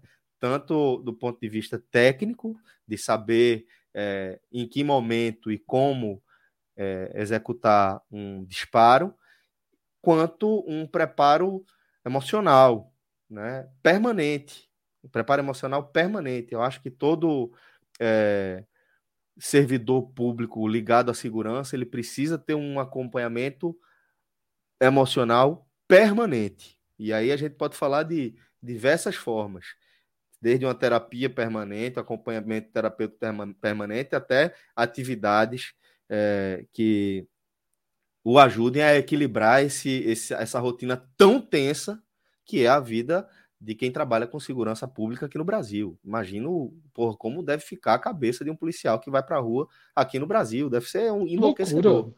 Enlouquecedor. Então, um dos trabalhos eu... mais complicados, é. mal remunerado, mal remunerado. E por isso que é esse caldeirão. E por isso que é esse caldeirão. Em cima, né? Exatamente, por isso que é esse caldeirão. Então, o que eu cobro hoje de forma prática, é, com política pública, é isso: é um preparo melhor dos servidores públicos que vão precisar andar armados, que vão precisar lidar com esse tipo de situação e não simplesmente sair distribuindo arma aí a torto e a direito. Basta você declarar que é sócio de, de, de algum stand de tiro, que você pratica esportivo, que você é caçador, que não sei o quê. Enfim, a gente sabe o que está acontecendo no Brasil e é o oposto do que eu acho minimamente é, inteligente como política pública de uma nação. Enfim, esgotamos esse tema, pelo menos de minha parte. Fred, Pode falar, companheiro. Tem outro tema, Celso, algumas pessoas pediram, né? Já tem um certo tempo que a gente não fala de política, né? De eleições. A gente vai ter um programa específico sendo lançado muito em breve também para acompanhar a corrida eleitoral. Mas algumas pessoas pediram e realmente foi uma semana de quatro pesquisas, né? Então, é... Rodrigo vai jogar na tela. São essas quatro pesquisas, elas, elas estão. A gente vai mostrar as quatro, tá? E a gente vai dividir em dois blocos. Porque as pesquisas eleitorais elas estão dando, estão apontando para dois cenários distintos, tá? É, elas estão apontando para dois cenários distintos. Um em que a diferença de Lula para Bolsonaro é uma diferença como essa que a gente está vendo aí, que é a poder data, tá? Uma diferença na casa dos sete pontos percentuais. Né? Bolsonaro recuperando turno, né? espaço né? E, e, ficando atrás de Lula em torno de sete pontos percentuais. E tem uma outra que segue a mesma linha, Rodrigo, pode jogar na tela também, tá? que é uma linha em que a diferença dos dois né, que polarizam a eleição ela está bem mais curta. E essa segunda que o Rodrigo está botando é a do da CNT-MDA, né? Em que a diferença entre eles está de 8 pontos, né? 8 pontos percentuais. Então, a gente tem o Poder Data e o CNT-MDA com, esses, com essa diferença. Paraná Pesquisas também vai um pouco nessa linha. Claro que, historicamente, a gente sabe que né, existem institutos que acabam dando percentuais um pouquinho mais para lá, um pouquinho mais para cá, mas quase sempre né, variando dentro da margem de erro. Então, uma linha de pesquisa aponta hoje para 7 a 8 pontos a diferença de Lula para Bolsonaro. E aí eu queria jogar na tela, né, que o Rodrigo jogasse na tela, mais duas, pesqui duas pesquisas que são de institutos que apontam outra direção. Uma direção em que o crescimento de Bolsonaro não foi além do, da recepção da, da maior parte dos votos que eram de Sérgio Moro. Tá? Essa é a primeira pesquisa que a gente vai analisar, que é da Genial Quest, tá? em que Lula tem é, 17 pontos né, sobre Bolsonaro. Já é um 46 a 29 aí, bem diferente. Né? Então você está no universo de 7 para outra que tem 17. Eu acho que nem é 7 e nem 17, Fred. Agora, baseado no meu próprio instituto, né? Então, é. deixando é. isso bem claro. Você, você é, destacou questões importantes, né? São pesquisas com linhas diferentes, apontando sinais diferentes. Isso. A, gente é não pode, a gente não pode misturar. Não pode misturar, exatamente. É. Mas a gente tem que analisar um como a gente está fazendo aqui. É, e essa, né, que é a XP e PESP, tá? que é o antigo IBOP, né? O IPESP é o uhum. antigo IBOP, que dá, Rodrigo, segunda um pouquinho para poder 44 13 pontos percentuais, né? É. 13 pontos percentuais, né? Que é o antigo Ibope, tá? Eu acho que é mais por aí. Eu, eu imagino, né? Que seja mais é, algo Então nessa, você tem 7, 8, 13 e 17. Né? É, 7, então, Minhoca, 13 e 17. 7, 8, é, 7, 8, 13 e 17. Minhoca, é isso, né? Nessa campanha a gente tem que analisar de forma separada, né? Ver se elas mostram tendências, né? É. Se as tendências, se os números não batem, a gente tem que acompanhar se pelo menos as tendências vão bater, né? Fred, eu participei de uma reunião um pouco mais de um mês lá no, no Povo, né? No, no jornal Povo, aqui, e a gente conversou com algum, alguns veículos de pesquisa dos não tradicionais. Né? O povo estava fazendo uma pesquisa com outros, outros institutos que até conseguiram um bom índice de acerto, por exemplo, na campanha presidencial dos Estados Unidos. E a gente começou a ver outras metodologias de, de pesquisa. Porque o, o que é o, gran, o grande problema que 2018 ficou muito ficou muito turvo, né? As coisas ficaram muito embaçadas. Por exemplo, o, torce, o, o torcedor, o, o eleitor do Bolsonaro, que escolheu o Bolsonaro em 2018, ele não se revelava, por exemplo, nesse período, em maio de 2018. Ele não se revelava. Naque, naquela época. Talvez uma... nem, nem fosse ainda, né? Ele ainda Isso, havia uma insatisfação. Olhando de longe. Havia uma insatisfação com o PT, com o governo, com o governo Dilma e tudo mais. Naquela época até se falava muito da questão do Michel Temer. E naquela época, quando você fazia uma pesquisa presencial, então quando eu falava diretamente com você, você vai votar em quem? De maneira espontânea, sem dar opções. A pessoa ficava acuada de dizer que, que votaria em Bolsonaro, por tudo que Bolsonaro falava, entendeu? Quando começaram a fazer pesquisas de maneira é, pela internet, é, até via telefone, sem a pessoa se identificar, o, a pessoa que estava sendo entrevistada ficava mais à vontade de emitir o seu voto. E aí, as pesquisas, de uma maneira geral, hoje, hoje, elas têm essa dificuldade. Qual é a melhor abordagem para se fazer? Por telefone, via internet, presencial? Hoje tem uma dificuldade para a gente ter essa noção. Por isso que a gente vê algumas Até pesquisas... porque o voto é secreto e a pesquisa não, né? Exatamente. Então, assim, como é que esse eleitor, na prática, se sente mais seguro de declarar o voto dele em Dória, em Ciro. É mais fácil a gente ver hoje o eleitor confirmando um voto para Lula e um voto para Bolsonaro, né? Principalmente porque a gente tem o, o, núcleo duro de cada um dos candidatos, tanto do Lula como do Bolsonaro, e ao mesmo tempo, se a gente olha ali as pesquisas, essa evolução do Bolsonaro, e aí é um palpite meu, me parece já uma resposta de uma possível escolha do Lula eleito presidente. Então passa a ter uma migração a mais para o candidato Bolsonaro por uma conta defesa, dessa né? insatisfação. Né? Só que aí eu acho que o elemento principal que pode é, modificar ou não é, a campanha política desse ano vai ser quando começar de fato os debates, a propaganda política e tudo que vai cercar, e é bom a gente lembrar o que foi 2018, com muitas reviravoltas, de facada, é, de, de, Lula ser, é, se, se ia colocar Haddad ou não, então, teve vários fatores ali, o próprio derretimento da Marina Silva, que foi migrando para alguns lados. Então, tem muitas situações nesse jogo político da eleição que ainda a gente vai ver mais à frente. Essas pesquisas eu ainda considero algo muito frio do que vai ser na prática, porque certamente Lula vai levar muita porrada, Bolsonaro vai levar muita porrada, e se essa terceira via ela vai conseguir conectar essas pessoas que hoje estão escolhendo Bolsonaro e Lula exatamente por ter raiva do outro lado, se elas vão sentir em algum outro candidato, a chamada terceira via, uma possibilidade de voto. Então, acredito que a gente vai precisar, quanto mais chegar próximo das eleições, ter um melhor cenário dessas pesquisas, se elas vão estar dizendo uma evolução de uma queda, de uma determinada fala, né? Semana passada o Ciro, por exemplo, eh, bateu boca, com, com enfim, falou do, do, do, cara do coco bambu e tudo mais. Então isso vai isso vai influenciando mais sabe quando vai chegando próximo do pleito. E aí isso, eu acho que no desenho político essas coisas afetam mais do que propriamente uma pesquisa fria, mais distante. Não tem nada hoje que, por exemplo, Lula não fala nada hoje que está afetando na eleição dele, se for, por exemplo, em um mês, em, em três semanas, entendeu? A mesma coisa para Bolsonaro, a mesma coisa para o Ciro. Então, acho que a gente precisa de mais tempo para ter uma real noção disso. Mas é o ponto de Mas já está É, Esse é o que eu ia falar. Já tá, eu acho que agora, Minhoca, já dá para a gente é, ter uma ideia mais clara de como esses candidatos vão se posicionar no grid, como é que eles largam uhum.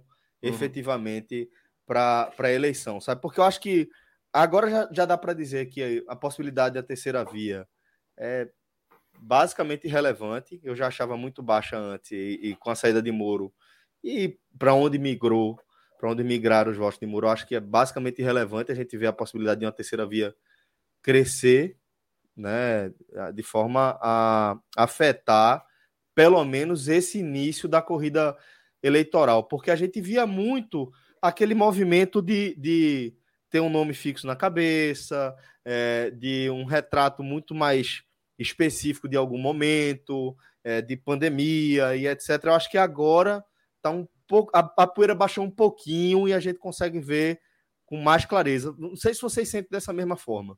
E Bolsonaro ganhou muito com isso, tá? Bolsonaro com ganhou muito. A saída da terceira via. Essa conversa depois de da terceira via. Porque com essas pesquisas, a gente falou, foi várias vezes teve esse debate aqui. Fred batia muito no pé do núcleo duro, do núcleo, do, desculpa, do núcleo duro e ficaria naquilo, não ficou naquilo, né? Passou a gente até falava assim, não, 20, 25 o teto, eu disse, ó, o teto do cara não dá para dizer agora, não, já tá, tipo, já tem pesquisa que dá perto de 30%. Opa, então, assim, a, aquele, aquele momento onde passou que ele ficaria com 20, 25% era um, era um pouco de ilusão ali, pô. Porque, é porque na verdade... Duro, o, núcleo duro, o núcleo duro continuaria ali, a gente sempre fala assim, ó, nunca vai ceder, mas na dividida teria uma boa parcela, como está tendo, que mesmo com tudo que aconteceu, não abriria mão, porque acha que o, a, porque na cabeça, depois de de, de achar de tanta, de tanta fake news, acha que pode ficar pior do que o que já está pior, mesmo sabendo que esse pior hoje nunca tem sido tão ruim. Assim, tirando a época, Que é justamente, o comentário de Cássio é justamente onde eu ia falar, que a terceira via não existindo é o melhor cenário do mundo para Bolsonaro. Isso. É o melhor cenário do mundo para Bolsonaro, Isso. porque ele realinha todos que estavam críticos a ele, mas não vão votar em Lula sob hipótese alguma. Tá? Então, que já Bolsonaro... não votariam, né, Fred? em Lula sob hipótese alguma. É. Só que é, poderiam não votar em Bolsonaro. Poderiam não Mas no segundo turno votariam. O que eu quero dizer é o seguinte: é que. Mas aquela... Celso, só, não, se pode, não se pode fazer esse, esse, essa relação tão simplista, porque você não pode desconsiderar que é, Bolsonaro foi eleito fundamentalmente por uma rejeição a um partido. Sim. E que essa rejeição continua sendo. Tem o núcleo duro que a gente falava, e tem esse segundo bloco, que é um bloco eu... gigantesco, e no qual os petistas fazem questão de distanciá-lo. Isso é que é a coisa mais surreal mas, que eu mas vejo. Mas vamos lá, vamos lá. É que eu, vejo, eu, eu, eu sigo vendo, dizer... eu, sigo, eu sigo vendo, eu sigo vendo, eu sigo vendo opiniões do tipo. Tem uma, tem uma, tem uma. Pô, eu vi bolos e, e todo o pessoal hoje defendendo. Eu vou procurar o nome de uma. E está sendo execrada pelo PT porque disse que não votaria Lula no primeiro turno. Eu vou, eu vou é pegar o nome dela. Von, tá? Boulos, Von... várias pessoas. Ruth é, é, é isso. Ruth Von alguma coisa. É. Várias Veja, pessoas Fred, precisaram eu, partir em defesa. Eu só quero dizer. Sabe? Não, deixa eu só concluir o raciocínio, Celso. Então, assim, eu acho que a não vinda da terceira via, e ela se materializa mais por Sérgio Moro nesse momento, que foi o, o único da primeira via, da terceira via, que chegou a romper 10 pontos percentuais em algumas pesquisas, a não existência de um Sérgio Moro, porque o Sérgio Moro, a existência de um Sérgio Moro, ele aos poucos continuaria sendo um cara que poderia puxar votos de Bolsonaro a cada barbárie de Bolsonaro. Sabe, uma gasolina a oito reais, tá? A, a, a cesta básica violentíssima. As pessoas que não suportam Lula, tá? Elas teriam para onde correr e hoje elas não, não têm. Então na dividida está pesando o mesmo debate que a gente estava falando sobre a arma. Foda-se, eu quero votar, eu quero votar contra Lula, eu quero votar contra aquelas pessoas, eu quero votar contra a legalização de aborto, eu quero votar contra a liberação de, de drogas. Então, assim, todo o, o círculo né, de corrupção que cerca é, é, a candidatura de Lula entre fake news e verdades, entre fake news e verdades, mas que são difíceis de combater quando são fake news, tá? Tudo isso continua afastando e causando repulsa em muita gente. Isso Fred, precisa ser eu, enfrentado eu, de frente.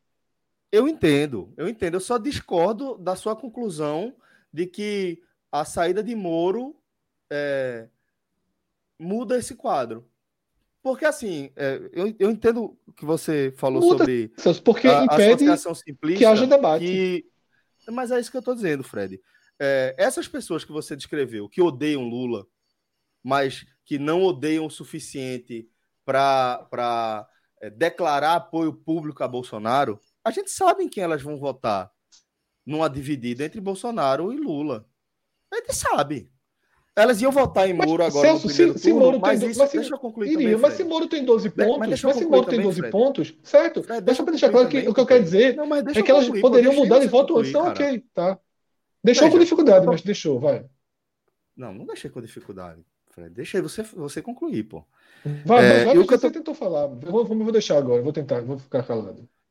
Tá, o que eu tô querendo dizer é o seguinte: essa, esses 12% que migraram de Moro para Bolsonaro que tinham migrado de Bolsonaro para Moro, no segundo turno, que é, a existência dessas pessoas já faria com que houvesse a necessidade de um segundo turno, essas pessoas na dividida votariam contra Lula também. Claro. É isso que eu estou dizendo. Acho que não muda nada. Muda o cenário que você falou de debate. Aí, beleza. Ali da, da, da corrida eleitoral pode fazer alguma diferença ali na, no, na narrativa do dia a dia. Agora, na hora de apertar, na hora da urna, eu acho que não mudaria nada. Nada, nada, nada. Mudaria, Celso, porque Leva, poderia levaria a, a eleição Só se você não se incomoda, porque o que acontece é isso. Se você não se incomoda, para você tanto faz Moro ou Bolsonaro, aí realmente não mudaria. Não, não tanto faz. Não mudaria. Não, então, mas vamos assim, supor, eu, quero dizer eu, o seguinte, eu, existiria supor, chance... Eu sou desses que odeia Lula e que odeia Bolsonaro também. Vamos supor que tem, tem Moro. Eu voto em Moro. Muda o quê no segundo turno? O segundo turno vai ser quem? Celso, mudaria o seguinte. Se a, se a eleição fosse agora, Celso, mas se a candidatura tivesse existido, que hoje Bolsonaro teria nove pontos a mais do que Moro, dez pontos a mais do que Moro, com o processo começando, eles teriam uma chance muito maior de ser Moro no segundo turno. Ou se Dória tivesse decolado com as vacinas. É isso que eu quero dizer. Porque, assim, o que, o que se, não se pode transformar o plebis, num, num, num Lula contra Bolsonaro. E o pior que eu digo, a postura de quem é muito pró-Lula, é, ela é extremamente afastadora. É, eu, vi, eu vivo é afastadora de quem já não vota tipo, no Se cara, você pô. diz que não... Porra, não é, Celso. Eu, vou, eu tenho tendência a votar em Lula. E sigo sendo influenciado negativamente por quem vota em Lula todos os dias que eu abro o Twitter. Todos os dias. É o que eu falo. Para votar em Lula, o melhor cenário votar em Lula é não abrir o Twitter e não ouvir Lula falar.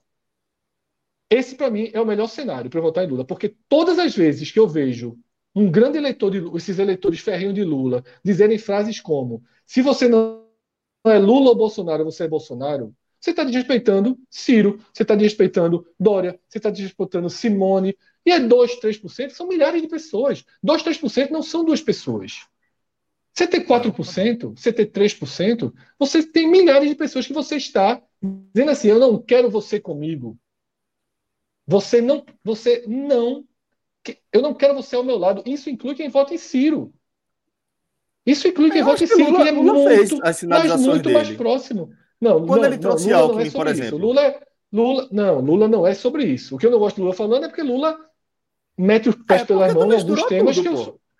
Não, é porque sim, agora tô, mas acabou seguinte, de misturar tudo. Por isso que eu trouxe Lula de volta. Não, veja só, porque Lula é o seguinte: a movimentação política de Lula o Lula lá é lindo, aquele vídeo da campanha de Lula é lindo.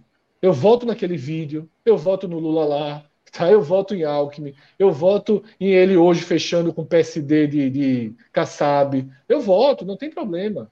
Mas eu não voto no cara que diz que num, num ato falho que separa gente de policial. Né? Foi um ato falho, repito, foi um ato falho. Mas que dá opiniões, ainda continua na defesa de Maduro, ainda questiona uma, uma certa tá defesa tá de Putin. E é por isso, e é por isso que eu, eu, nesse lado eu estou um pouco mais na linha de Fred. Porque é, é por isso que nessa linha você não pode. Veja só, o primeiro turno ele está aberto. Como foi? O primeiro turno está aberto. Você. É, porra, a gente, a gente falava isso, eram 12 É a mesma loja agora. Pô, não precisava votar em Bolsonaro, eram 12 candidatos. Lembra que a gente está quatro anos discutindo isso? Você votou em Bolsonaro por quê? Tinham 12 candidatos, você podia ter votado em qualquer um, você escolheu votar em Bolsonaro. Agora, eu não sei quantos candidatos são, mas são alguns candidatos, é a mesma lógica. Você não precisa votar. Em, é só pegar essa frase que todo mundo já ouviu, já falou, e, falar: você não precisa votar em Bolsonaro. Até porque votar essa altura que votar em Bolsonaro tem que ser maluquinho. Mas, enfim, aí não votar em Bolsonaro, você pode votar em outro candidato que está mais próximo à, linha do que você acha, é, a linha de comportamento, claro. linha econômica, linha social, tudo.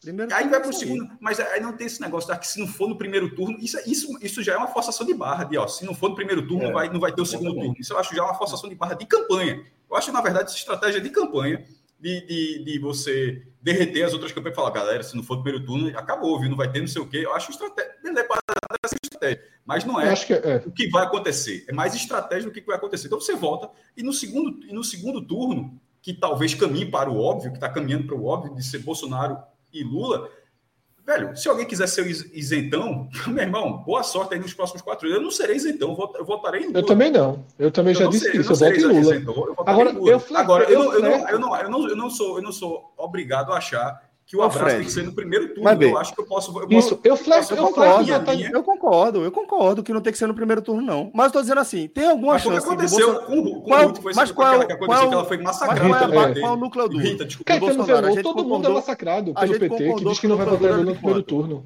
A gente concordou Como é, Celso? Duro, mais ou menos, a gente falou em núcleo duro. 20 e 22. Pronto, leva para o segundo turno, pô.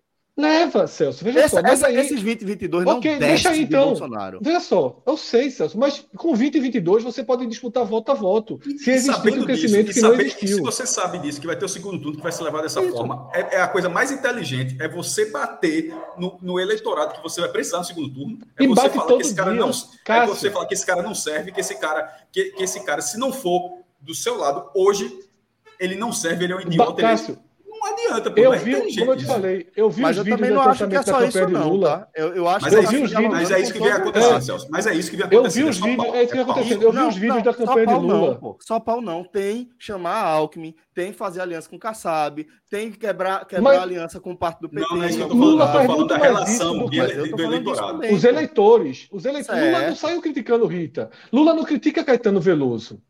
É, são os eleitores que são muito próximos de comportamento com os de Bolsonaro, eu sempre falei isso. Só sim, lutam sim. por bandeiras diferentes. Eu prefiro as bandeiras do que lutam os de Lula. Mas é isso. Eu vi, como eu falei, eu fui afetado positivamente pelo vídeo da campanha de Lula. Sim, certo? Com aliança, com alinhado, com a, alinhado Dialogou com, com você. Dialogou. Então, eu, naquele dia, tive reflexões e venho tendo reflexões sobre votar em Lula no primeiro turno. Não tem um dia que eu abro o Twitter que eu não desista totalmente de votar em Lula no primeiro turno. Totalmente. Eu não posso ver nenhum eleitor de Lula falando porque de forma agressiva, de forma sempre sempre agressiva ranço, com quem né? não está e reforça o ranço. Então eu disse assim, então vamos para o segundo turno. Eu, eu o ranço, direito, reforça o ranço. E, e assim, e eu vou ter, e, e, cada vez mais eu fortaleço, eu, eu vejo que eu tenho o direito de pelo menos mostrar que eu pertenço a uma parcela da população que não quer que não quer aquilo, porque eu poderia me juntar por uma causa maior. Mas do mesmo jeito que você está usando a pesquisa para dizer que não há como, eu uso a pesquisa para dizer que não dá mais primeiro turno, então foda-se, cada um vota em quem quer e vai para o segundo turno. Mas eu, acho, eu, eu defendo que... isso. É. Eu defendo Esse isso. é o caminho. É. Mas, Fred, Agora, eu defendi isso desde o primeiro debate da gente. Vai ter. Eu sei, mas eu sempre. E vai ser eu... entre Bolsonaro e Lula. Eu sei, só que isso. Faz é o seguinte, quiser. É, só que isso era um cenário muito bom para Bolsonaro e Lula. Que os dois trabalham para isso. Mas, Fred, existe um trabalho, é, aí... existe um trabalho, é, existe um trabalho junto dos dois, que é o mesmo trabalho de 2018, tá? Que é o mesmo. Eu nunca mais esqueço. Primeiro debate da Band, 2018. Primeiro debate. Todos os candidatos, sem exceção, todos atacaram Bolsonaro, exceto um. Fernando Haddad, que falou de Bolsonaro pela primeira vez no terceiro bloco. Por quê? Porque Bolsonaro queria, Haddad queria Bolsonaro no segundo turno. Porque um quer o outro. Porque um só tem chance contra o outro. Um só tem chance contra o outro. Então, assim, de novo, a gente vê o Brasil indo para um all-in. Ok, eu tenho um lado no all-in, eu já falei, não vou, eu não voto branco nem voto nulo, não. Entre Bolsonaro e Lula, eu voto Lula feliz, torcendo, comemorando. Eu estou decidido. Fazendo campanha. Fazendo campanha, eu estou decidido. Não, não tem 1% de margem para eu votar branco ou nulo. Como já Nenhum. foi, veja só, não tem, essa mudança não está em xeque, não. Já foi assim em 2018. Não teve. Eu já tinha dito, eu nunca tinha, eu nunca tinha votado é, é, no PT para presidente. E voltei sem, naquele momento sem o menor esforço. Não, tinha, não era uma escolha difícil aquela, aquela da manchete Nenhum, mais idiota. Aquilo, é, aquilo vai ficar 100 anos, assim. Aquilo vai, ficar, aquilo vai ficar 100 anos e a gente vai lembrar. Teve uma época. Tipo, tem um do Globo que fala, a, quando, quando tem, de vez em quando volta do Globo da ditadura, a Globo saúda a ditadura, fica até hoje, só os caras fizeram, e a Globo até pediu desculpa Isso, depois. O Estadão vai ficar também. Vai, vai, é, não sei se eles vão pedir desculpa um dia, mas, mas deveriam. Enfim, a escolha não era, a escolha era facílima. É, agora, tá, da, da, mesma forma, a escolha continua sendo muito fácil. Pô. O que se está tentando é que você, no primeiro turno, você pode escolher alguém que, tenha, que, que esteja mais alinhado com o que você gostaria de que acontecesse, mas no segundo turno, se for, porque é, é, é, é, o sistema eleitoral brasileiro é esse, se o segundo turno, e não vai ter três candidatos, apesar da ideia idiota daquele colunista, não, de, é, não vai ter três, não, é, não vai ser super campeonato não, tá? Que como era aqui, não vai, ter é, três times não, ser só dois candidatos. Se, se, se, der, se der o que todas as pesquisas estão indicando, se Lula não vence no primeiro turno, se Lula não vence no primeiro turno, a, a, o cenário é Lula contra Bolsonaro. É, é, voto em Lula, pô. Assim, sem. Eu vou ver, eu, talvez eu pego uma camisa vermelha do pouco, vou voltar com a camisa do pouco. Grande. Problema nenhum, zero, zero. Isso não está isso não tá em discussão. Isso não está tá em discussão. Acho que a discussão é da primeira, e como são duas ou três semanas do primeiro para o segundo turno, é, do, da época da última semana e mais o período para o segundo turno, eu não estou achando inteligente esse massacre das pessoas que já não, tão, já não estão competentes. E outra coisa, a gente está aqui gravando 12 de maio. Mas, velho, a gente também está falando de uma galera que foi massacrada bastante, né? Pô, são Sim, pessoas que vão reagir, pô. Não, não, quem, eu massacrei quem, pô, para estar tá sendo massacrado? Tem nada a ver, Celso. Não, mas você só, foi massacrado? Estou, eu fui. Você foi massacrado? Fui, em 2018, muito, inclusive. Ah, sim, sim, sim, sim. Oxe. eu acho, eu acho que, tem, tem, que a gente está debatendo coisa diferente. Eu estava falando, eu tava falando da campanha de Lula e vocês estavam falando dos eleitores do Twitter de Lula. Mas eu, mas frisei que eu estava falando isso. Você insistiu eu, eu também. estava frisando que era isso. Não, é, Fred não. Fred trouxe Lula para o debate. não, eu citei uma frase, mas. Não, mas foi aí que falei. E foi mas, eu, mas Celso, eu já deixei claro depois disso três vezes. E aí eu me calei. E eu me calei, vocês seguiram falando e vocês seguiram falando de eleitores. Era o eleitorado, eu estava falando do tempo todo, o eleitorado, que não é inteligente, que, o ele... que, esse, que esse eleitorado é que será necessário. quando o Fred tinha falado outro negócio e eu tinha entrado para rebater esse outro negócio. Mas, mas de qualquer forma, quando ele está dialogando. Eu, eu tentei deixar claro. Eu não entrei falando do nada, eu entrei fazendo introdução. Eu, eu, eu, eu tava dizendo. Não, você falou, eu estou mais com o Fred nessa. Ah, porra, bicha. É foda. Mas foi, é que eu falo. Mas, Celso, só, eu já tinha esclarecido duas vezes naquele momento, separando as coisas. Eu já tinha esclarecido, até para esclarecer de novo, para deixar claro. Isso. Eu estava, o que é que eu critiquei, o que é que eu disse? Minha frase foi assim, eu vou dizer minha frase exatamente como foi. Toda vez que eu penso em votar no primeiro turno em Lula, duas coisas me afastam. Era do eleitorado. A postura, a postura dos, dos fanáticos por Lula no Twitter e entrevistas infelizes de Lula. Não são ações da campanha de Lula. As ações da campanha, eu disse, eu sou captado por elas. O marketing funciona para mim.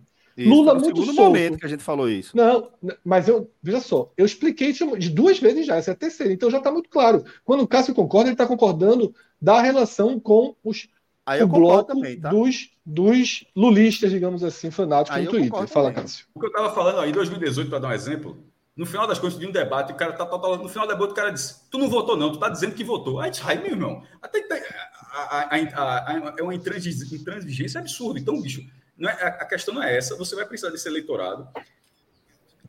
Essa, essa galera não está batendo, ou é óbvio que deve ter exceção, deve estar tá batendo aqui, deve estar tá ali. Não estou dizendo que é uma coisa geral para cravar, mas assim, é muito mais levar pancada de, uma, de um público que, que caminha de forma bem óbvia para um segundo turno ao lado de Lula e falar que esse cara tá sendo, já está sendo um imbecil hoje. Assim, não é, não é inteligente, pô.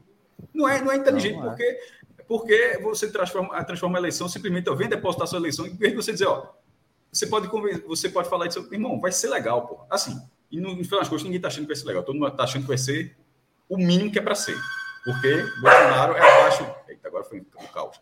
Porque Bolsonaro é, é abaixo de tudo então, a, a, tirar Bolsonaro não é porque o próximo governo vai ser legal, é porque o próximo, o próximo governo vai ser o que sempre foi desde a democratização. Vai ser dentro do jogo. Governo com suas, dentro do jogo. E, que, e, e, se, e se E, e, o jogo, inclusive, tem impeachment, como foi o caso, como foi o caso de Collor. Esse caso não tem. tem veja só, é tão, a gente está tão fora do jogo que é surreal que Bolsonaro termine o mandato dele. A gente está tão fora do jogo hoje que assim, porra, assim, em qualquer outro, em qualquer outro presidente, até porque aconteceu duas vezes, em qualquer outro mandato nesse tempo, o presidente teria caído. Como caiu o Collor, como caiu esse. Então, Dilma, muito, menos, menos, muito menos. Dilma, porra. Dilma caiu por uma pedalada fiscal, porra. Os dois caíram por muito menos, pô. Os dois caíram por muito menos. O que todo mundo quer é a volta do cenário normal. Isso, do jogo. E a, a volta para o jogo. E a gente falava aqui na época de João que era o seguinte: era o que era o que é o cenário normal. Era quando, era quando realmente se debatia, ó, é melhor privatizar ou é melhor ter é, mais estatais? É melhor isso ou melhor. Agora não, pô, é um negócio assim. É melhor é, tirar São os valores. valores. A chicota já deu. É valores assim. Ah, mas pra, é, cada discussão que você simplesmente não acredita, porra. É. Na prática, é, Cássio. Na assim prática, que... eu acredito que aí é onde entra a grande questão que eu desacredito no eleitorado brasileiro para 2022. O debate deveria ser onde estamos agora no Brasil pra atual. onde a gente quer ir. Com a inflação alta, uma economia praticamente quebrada, a questão da reforma da Previdência que na prática não aconteceu, várias coisas a, a se resolver. A gente, que, que, que tipo de reestruturação a gente pode fazer Isso. no Mercosul, com e quem a gente a, pode negociar, com quem a, a gente, pode fazer parceria. É, e o que a gente mais tem já garantido para essa eleição é o, é o, são os, os, os fanbase né, de, de, de cada um, né? Que é essa questão que a gente está debatendo aqui. O fato do cara já ter determinado que é o Lula, qualquer coisa, se o cara tiver ali na indecisão, não estou pensando em votar Ciro, o Dória, o Simone e tal, e aí esse cara já fica violento. Esse cara já fica, como assim, pô? Então quer dizer, do segundo turno você vai é isso, né, velho? O Twitter e aí é, isso, é onde. Né?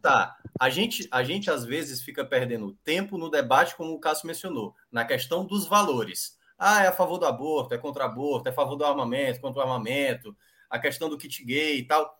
E aí isso é a coisa que a gente vê o Bolsonaro fazer isso até de uma certa maneira frequente, de colocar pautas supérfluas sobre situações. Porque é como é que o Bolsonaro, como é que o Bolsonaro conseguiu crescer percentualmente nessas últimas eleições, né, né, nessa última pesquisa que teve. Se de lá para cá, basicamente, a inflação subiu, a gasolina subiu, os alimentos subiram, o que é que fez Bolsonaro crescer? E teve o primeiro, e teve o caso não, mais forte é... de corrupção no governo dele, que é o do MEC, né? É, mais se, claro de corrupção. Se isso assim, tudo não foi exatamente de 2018, assim, tá tratoraço. É, essa, essa, essa, essa, resposta assim, é difícil, porque desde 2018, o que é que precisava ter era um candidato horrível, porra. Assim, não tinha, não tinha explicação.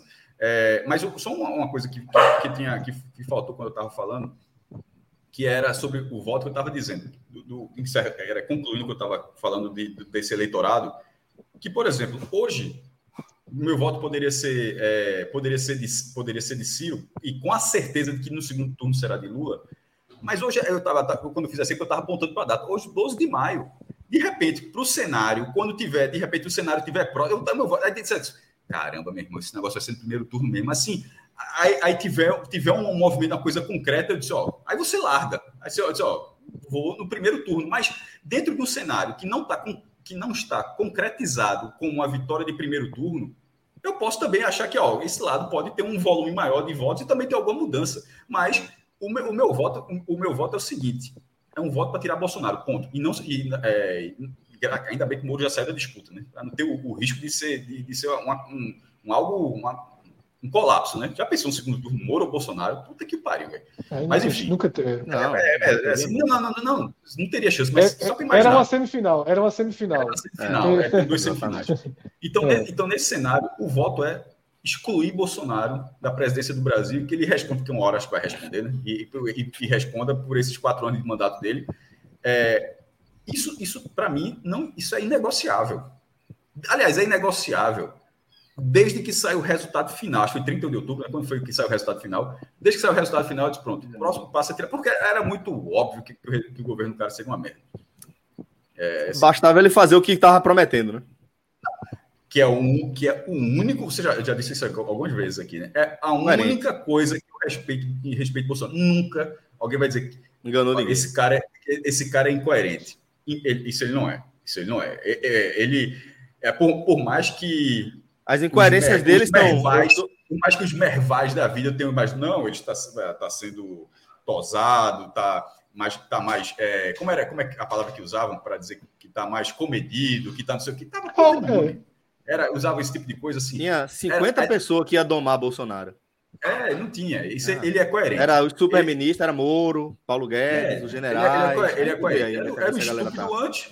Ele virou um estúpido maior. Na boca era o estúpido com a faixa. A incoerência assim, dele, a incoerência dele vai ser dentro de cada de cada espectro mesmo, né? Que ele vai ser o cara que é, e era burrice é, achar. defensor da família, né? E defende as armas. Era, era né? burrice né? achar que, é ele seria, que... que... ele seria, que ele mudaria. Católico Porque na cabeça, na cabeça Católico do cara evangélico, é assim, é. Eu, eu, entendo, eu entendo a cabeça dele nesse ponto específico. O resto não consigo não. Ele fica pensando, porra, eu cheguei aqui sendo assim, por que é que eu vou ficar vou ser diferente agora?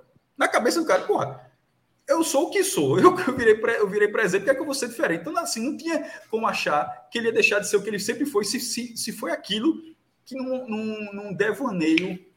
É um, é, um, é um negócio assim que ainda vai gerar muita, muita tese de doutorado desse mundo, né? que, que o Brasil conseguiu colocar aquela figura ali no Palácio do Planalto. Ele não tinha como ser diferente.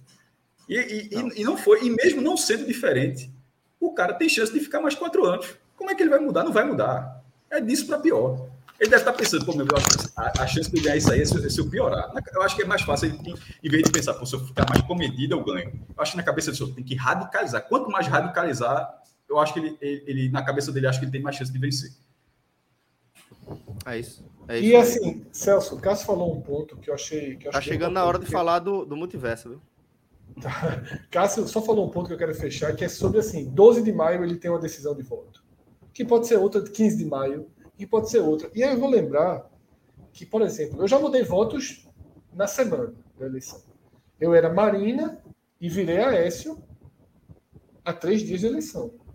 Porque eu vi que, a, que o segundo turno seria Dilma e Aécio, eu não queria Dilma presidente, e achei que era melhor fortalecer em Aécio para já ir para o segundo turno com a diferença menor, sabe? Com, com uma possibilidade de campanha menor. E, no, e na eleição passada, caminhando para votar ali no primeiro turno, já sentindo o crescimento de Bolsonaro, eu mudei todos os meus votos para deputado. Eu abri mão, eu abri mão dos meus candidatos a deputado e votei no PSOL, tá? Para deputado estadual, eu mudei, né, meu voto na calçada indo. Pensei assim, veja só, se Bolsonaro ganhar, a gente não sabe que Brasil a gente vai ter o quanto de, de endurecimento, quanto de pautas terríveis podem surgir. Por via das dúvidas, eu prefiro votar em quem eu sei que, por hipótese alguma, estará ao lado dele. Eu votei no PSOL, para deputado, na legenda. Tá? Porque eu disse, Bolsonaro vai ser presidente, então vamos, vamos ter atrapalhar a vida dele. Representantes que possam proteger né, que possam enfrentá-lo. Tá? Porque é, eu poderia votar em candidatos que, na tentação do poder, se, um se Bolsonaro fosse um Bolsonaro mais centrão, né, que ele se tornou centrão, mas um centrão não conseguiu ter todo o centrão com ele, porque poderia se juntar um PSDB, por exemplo, que flertou, que se juntou, que depois saiu. Tá? Então eu evitei esse, essa, essa linha justamente pensando em ter representantes que poderiam frear Bolsonaro na mínima forma que fosse. Então o voto se muda até o fim, tá? O voto se muda até o último instante. E, e eu acho que isso é importante ter. O debate vai andar, as pesquisas virão, mas o voto se muda até o último instante. E acho que vai acontecer bem mais coisa do que não vai ficar só na. Meu irmão, não, vai ficar cerveja da não. E Ciro, e Ciro hoje que diz que não abre para nada, de repente o cara diz, ó, aí acorda o dia e diz, ó, fechei com. Vai, acho que vai acontecer mesmo, fechei com o Lula. Então, assim, meu irmão, é hoje, é, é 12 de maio. Tem muita coisa tem, acontecendo, gente. Tem cinco meses ainda para acontecer muita coisa. A, a única coisa que a gente espera que aconteça é que tenha, que é o que vai ter, a eleição. Porque... Que o resultado seja respeitado, né? Que, seja respeitado, exatamente. Ah, é, exatamente. Acho que ter eleição é mais, ter eleição é mais garantido. Porque no... é, eu vi até análise interessante sobre isso, porque a eleição do primeiro turno. Porque o que é a eleição? Você tem que se respeitar o primeiro turno. Porque se você se, se avacalhar a eleição, você vai você avacalha a eleição de governadores, dos deputados, federais, estaduais, de senadores. E é o que essa então, turma quer, né? Não, não, é o que essa turma não quer, pô. Tu acha que o cara que não, foi eleito turma, governador... A turma de Bolsonaro, a turma de Bolsonaro. Não, não, não. Eles também, eles podem ser eleitos. O cara, o Bolsonaro pode não ganhar, mas de repente o cara virou deputado ali né, no embalo de Bolsonaro. Veja, se a, se a eleição for inválida, a do primeiro turno é uma merda para todo esse povo. Então, assim, é, eu, eu, vejo uma chance pequena. Por isso até que tem, tem até alguma linha de raciocínio que me parece interessante, que é a seguinte, que, que, seria por isso a vitória de Lula no primeiro turno. Porque no segundo turno não tem outro cenário. O segundo turno é só presidente-presidente e um ou outro governo, eleição para governador por aí. Então, a, a, essa, é. a, essa poderia ser mais, mais infernal. Né? Ó, é, tem mais, mais perguntas até que eu queria fazer, mas vou reservar para o Gamenon Política. Porque tem gente... o superchat, Celso. Tem o superchat, cadê? Manda o superchat aí pro ar. Mais 50 aí. Cadê? Cadê, cadê, cadê? Aqui. Infelizmente, Lula está permitindo o crescimento. Irmão, deu green, deu green para Vitor, foi? Deu green aí, né, meu irmão? Deu green. Acho Infelizmente, Lula está permitindo o crescimento de Bolsonaro no momento em que está querendo partir para o ataque franco e está falando coisas que estão indispondo pessoas que estavam querendo largar Bolsonaro. Enquanto isso, Bolsonaro finalmente se calou. Mas, Vitor, esse é um ponto, esse é um ponto, Vitor, que eu, eu, eu, discordo, eu, discordo, um pouquinho desse pensamento, que é o seguinte, que é até um meme muito bom. Porque né, o que você está falando é de pessoas que queriam largar Bolsonaro, certo? Aí é tipo, é, e o meme é mais ou menos assim: você, é, é, até de um liberal, você precisa babar esse liberal o tempo todo, senão ele vai, vai ser obrigado a mais uma vez votar em Bolsonaro. Aí, pô, no fim das contas, essa pessoa só está querendo um motivo para votar em Bolsonaro. É para dizer, tá vendo? É. Ela falou isso, então por isso eu vou em Bolsonaro de novo. Então, é, é. Nessa, é essa questão que você tem que diferenciar. Você tem você pode. É, mas... Por isso que, inclusive, o voto do primeiro turno ser diferente tem relação com isso que você pode falar. Porque você, no primeiro turno, você exclui, meu amigo. Veja só, Lula pode falar o que ele quiser. Mas o outro lado. o outro lado é impossível. E o que ele quiser, é dentro do que ele vem falando, né? não é inventar a roda, não. O outro lado é impossível, você exclui, você não precisa deixar, a, se, se acontecer isso, você é obrigado a votar no Bolsonaro. Não, meu irmão, aí tu tem que admitir que tu tá querendo votar. Não estou dizendo que é o caso de Vitor, não, estou falando desse eleitor. Que aí tu tá querendo só um fio de cabelo para votar em Bolsonaro, pô. E aí, meu irmão, se com quatro anos tu tá tão maleável ainda dessa forma para votar em Bolsonaro, vamos ser honestos, tu vai votar no cara, porra, tu vai apertar é. o 17. Lembre-se, o número de Bolsonaro é 17. Né? 17, não esqueçam, galera. Ó, eu vou deixar vocês aqui com a reta final do programa, que eu tô aqui no meu limite para seguir com a turminha pequena aqui. Mas teremos agora on demand, tá?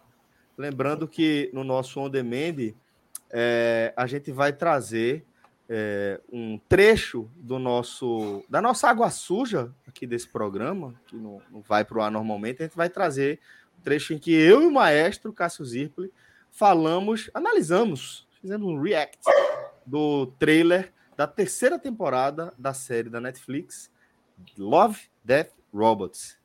Valeu, galera. Sigam aí. Então, Fred, depois de... contigo, né, companheiro? É, quer dizer, eu já ia fazer até o ganchinho assim. Então, depois desse recorte. Pronto, fica aí já. Já segue aí depois do recorte. Aproveitando falar uma coisa que talvez ele nem gosta de estar contigo. É, tu viu o trailer da terceira temporada de é, Love, Death and Robots? Não vi o trailer, maestro. Acho que vi Pô, demais. Que vale, valia a gente ver. Rodrigo, vê não, se tu acha aí. Ah, não pode é, não, porque dá bronca, né? Acho que não pode, não pode. Mas Será? enfim, tá na Netflix, todo mundo que acompanha a gente... Fiquei na dúvida agora. Né? É um trailer que a galera faz aqueles vídeos analisando cena por cena, né? Eu acho que pode ser a gente é. na tela falando do vídeo, né?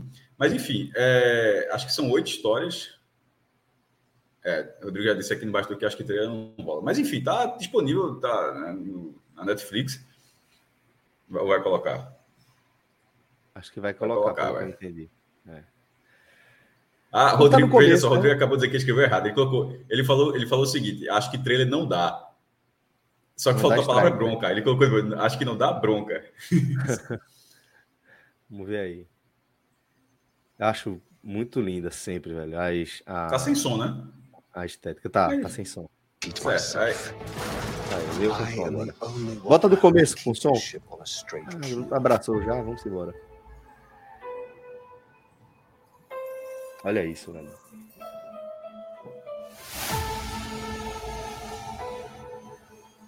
Por Elise, né? Tocando no fundo. a nove histórias.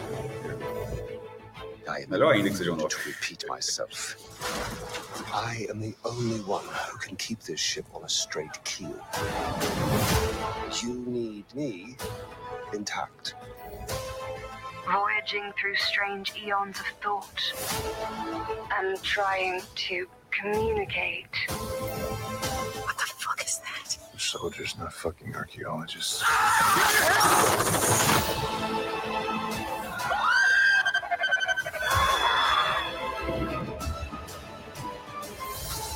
The swarm is a perfect organic system. We can bring order to the chaos of human expansion. The fuck is that? Evolution is forcing the animal kingdom to Eu acho essa estética espetacular. Essa aí. Eu já acho mais bicho, tu acredita? O gosto é foda. Eu É, gosto eu mais das as estéticas mais sérias. Should we shoot it? Fuck yes, Coots, let's shoot it. Essa eu curto também, mas gosto mais daquela. Essa é legal. Aí, 20 de maio. Pronto, essa, essa, essa astronauta no, no desenho eu achei bem legal. É. Esses são aqueles robôs do primeiro episódio da primeira temporada, né? Que eles ficam visitando ruínas da civilização antiga e tal. E aí tem o seguinte, Maravilhoso. que, é até com, bom. que é até com gato, né? Eles explicam que, se eu não me engano, foram os gatos que. Ou é outro episódio, que os gatos acabaram com a humanidade. Talvez seja outro. Mas enfim, é, o é- o legal dessa série foi até a indicação do Celso lá na primeira temporada. Eu já vi a segunda gostando muito. A segunda foram, se eu não me engano, episódios pouco maiores. Mas assim, a gente tá falando maior, tipo, não é uma hora não, tá? É de, de três minutos para oito. Assim, É, é. os episódios são muito curtos. É, as histórias não são interligadas. E aí, o, qual o legal dessa série? A, capaci a, é, a capacidade de criar universos próprios em oito minutos. Assim, ele, ele cria o universo, assim, porque ele considera que muita coisa já está estabelecida. Você sabe que tem viagem espacial, ele sabe que você já viu filmes que tem uma lógica. Como é que a galera viaja para o outro quinto da galáxia? Velocidade da luz, Buraco de dobra, minhoca, buraco dobra de de- minhoca. do espaço. E pode ver que as, as, as, se você até as viagens de Star Wars e de Star Trek não são muito diferentes, tá? Tem hora que eles pegam ali um- um- uma, uma viagem que eles entram num canal, enfim, para não acertar nenhum asteroide no caminho. Enfim, eles pegam essas premissas. Estou dando só um exemplo para ver que, que essa série ela considera que, que boa parte do público já tem isso e ela otimiza a criação Ou pelo menos o público-alvo dela, otimiza- né? Sim, é o público-alvo dela. E nesses oito, nove minutos, assim, nunca tem episódios maiores do que isso, tem alguns até mais curtos. É, você, você consegue a imersão e consegue Total. gostar da história. E, e e quase sempre quando gente gostou da história, é uma coisa que nunca aconteceu. Essa série, quando ela foi criada, ela foi criada como, é, mais ou menos, né, um laboratório de, para séries maiores. Até agora eu não vi nenhum episódio, se, se teve realmente passou batido, algum episódio tenha virado uma- uma- um desenho maior, uma história maior. Deveria, porque alguns dos episódios, eles terminam e você fala, pô, eu queria ver 10 episódios disso aqui. Total. Tá ligado? Total. E eu acho que assim, isso é um dos são segredos. diferentes, do sucesso. estéticas diferentes. Isso. É, eu, eu acho mais que é exatamente isso.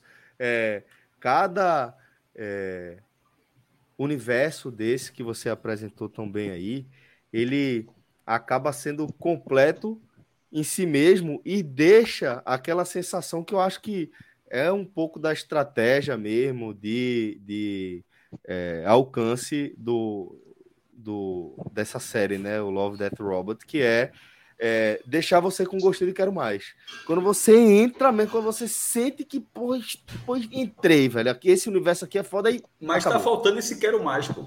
Veja, é, é, esse é vai chegar, Esse- e vai chegar, É, vai chegar. Mas se- e, e repito, pode ser falta de informação minha, já pode ter saído. E eu- algumas histórias são bem fechadas. Aquela, uma, uma que ficou é, Zima Blue, que acho que foi uma das mais famosas, é bem- acho que era Zima Blue o nome. É, e, e- e, assim, ela, ela é uma história fechada e não, não vai muito além disso. Aí, é, mas al- algumas deixam o cenário aberto e poderia ter, e até agora não teve, né? Então, assim, é, espero que siga como laboratório, mas que ela, que ela avance um pouco para contar a história. Fico com essa mesma sensação também em relação a vários universos. Então, depois desse recorte, tá? É, trazer algumas indicações. Eu estou vendo um, um, um, um documento, um, uma série na Netflix que acabou de me fugir o nome. Do... Não, aí tu vai ter que buscar aí, pô. Não, indicar seu nome é rapidinho é aqui, rapidinho, rapidinho. Aí. Tudo bem que o programa sobre, é bem, mas indicar, seu, indicar seu sobre, nome é foda. Sobre o ladrão, que é o nome dele, mas me fugiu o nome, que criou o termo, que por causa dele foi criado o termo síndrome de Estocolmo. Só um comentário de Vitor. Vitor está, está que ele recuperou uma tweetada lá de 2018. Cara, bota na memória. Eles, Cássio, eu prefiro votar no tolete do teu primo antes de votar em Bolsonaro. Antes que alguém fique chateado, essa frase foi uma frase minha, tá? Antes que alguém fale que ele está sendo, que ele tá sendo mal educado comigo, na verdade foi o que disse na época. Foi uma discussão que eu estava tendo com meu primo. Eu falei, velho, se tu der uma cagada agora e essa cagada tiver na urna, me diga o número que eu voto nela. A chance de votar nela é maior do que de votar em Bolsonaro, porra. Ele até riu na hora e tal. Mas enfim, continua valendo.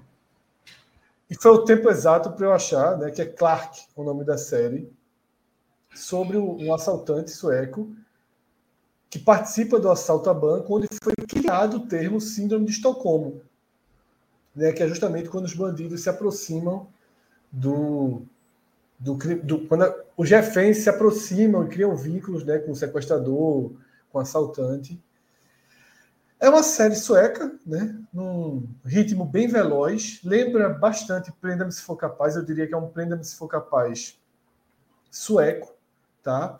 É uma série que puxa para comédia em alguns momentos, né? É uma série é, é, dessa, dessa, desses com linguagem bem veloz. E eu recomendo, eu estou gostando, não terminei ainda, mas estou gostando. E é uma história legal, né? Porque, pô, é um, um, Por mais que quando, quando começa, cada capítulo faz assim, baseados.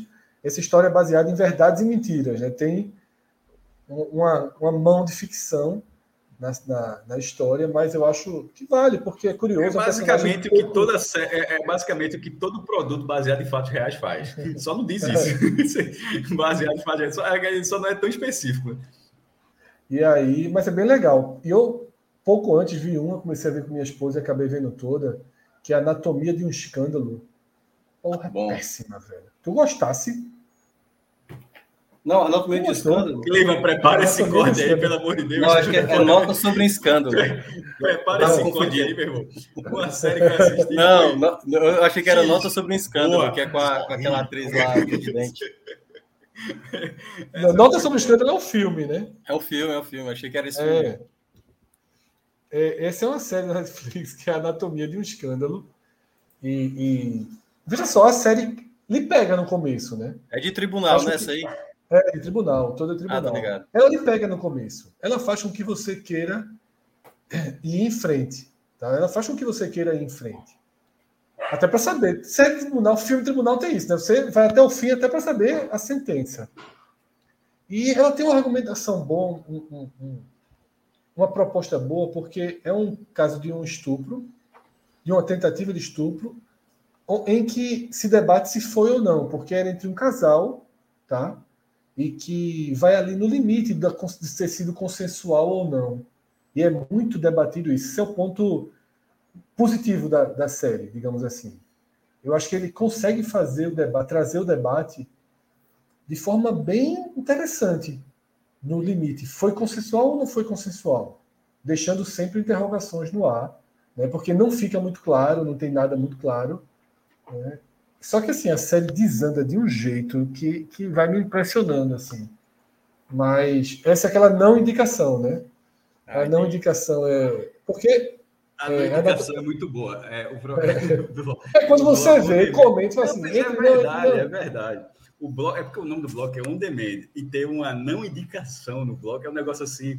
Mas ao mesmo tempo é importante, porque significa, ó, porque vai provavelmente vai aparecer na tela do cara. É e você top corre 10, disso. é top 10, daqueles top, você top corre, 10 você corre, ó, não é legal. É. Corre, corre disso aí. Então, a não, a não indicação, por mais ridícula que seja, ela tem uma função social, que é economizar o tempo dos outros. Isso. Então, eu fico com Clark, que aparentemente são acho que seis episódios. Episódios muito longos, de uma hora, né? Então, são acho que seis ou seis episódios que eu estou levando às 12 noites para assistir, tá? E Essa é a indicação. E a não indicação é Anatomia de um Escândalo, tá? Que complicado. Dessas, dessas que se perdem no roteiro. Mas quem quiser ver, pode ver. Nada contra, não. Galera, eu acho que está chegando a hora. Rodrigo, se tiver algum. Spoiler? Não sei, se a gente, é, não, sei, não sei se a gente tem arte de spoiler. Que é o seguinte: a gente vai comentar um pouquinho de nada. Doutor Estranho no Multiverso da Loucura. Ó, oh, porra, aí o cara tinha, meu irmão. Mandou ver. Olha só. Deus, Deus sabe que eu estou falando a verdade. Não sabia que existia isso, não. Perguntei, caso tenha um spoiler, jogue na tela. E se você estiver escutando a gente agora, aviso mais uma vez, alerta de spoiler. Sirenes, sirenes, sirenes, para quem está ouvindo. Clisma, sirenes é. aí no podcast. Pronto, coloca a sirene é, No podcast pode ter sirenes.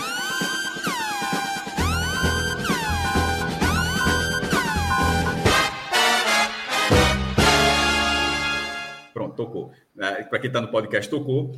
Que a gente agora vai falar de, do, do, do filme é, com spoilers, ou seja, comentar o filme normal. Então, se você continuar aqui a partir de agora, olha que eu estou quase um minuto falando, é por sua conta e risco, beleza? Infelizmente, espero que a debandada não seja grande, mas quem tiver assistido e quiser ficar um pouquinho para o resto, a gente vai falar um pouquinho de nada sobre, sobre, sobre esse filme que é o, o eu não estou vendo aqui, teve debandada, a galera vazou, mas enfim, se ficar para sua conta sei, mas, mas vai falando aí. E, não, e outra coisa, Rodrigo, não. deixa, deixa Pô, a imagem eu na fazer tela. outra coisa da vida. Pronto, é ótimo. E deixa a imagem na tela, porque é até importante se o cara de repente clicar aqui, o cara sai logo. Já sabe, já sabe que não é para para ficar. Deixar o spoiler alert na tela. É, todo, né? exatamente. Ó, oh, a Fred tá bem. Assim, deixa Doutor Estranho e o spoiler alerta. Mais, mais didático do que. Pronto, perfeito. A gente tá falando agora do que. A gente pode fazer isso sempre, né? Eu adoro spoiler. A ordem tá didático. Sobre o filme. Me perguntaram no começo da live sobre um. De... Antes de falar do filme especificamente, mas um detalhezinho que eu tinha dito lá no último programa, que, eu tinha, que tinha me chamado muita atenção, que eu tinha achado muito legal. Era uma coisa mínima, não muda a vida de ninguém, mas que, que foi uma lembrança ali que foi o seguinte. É...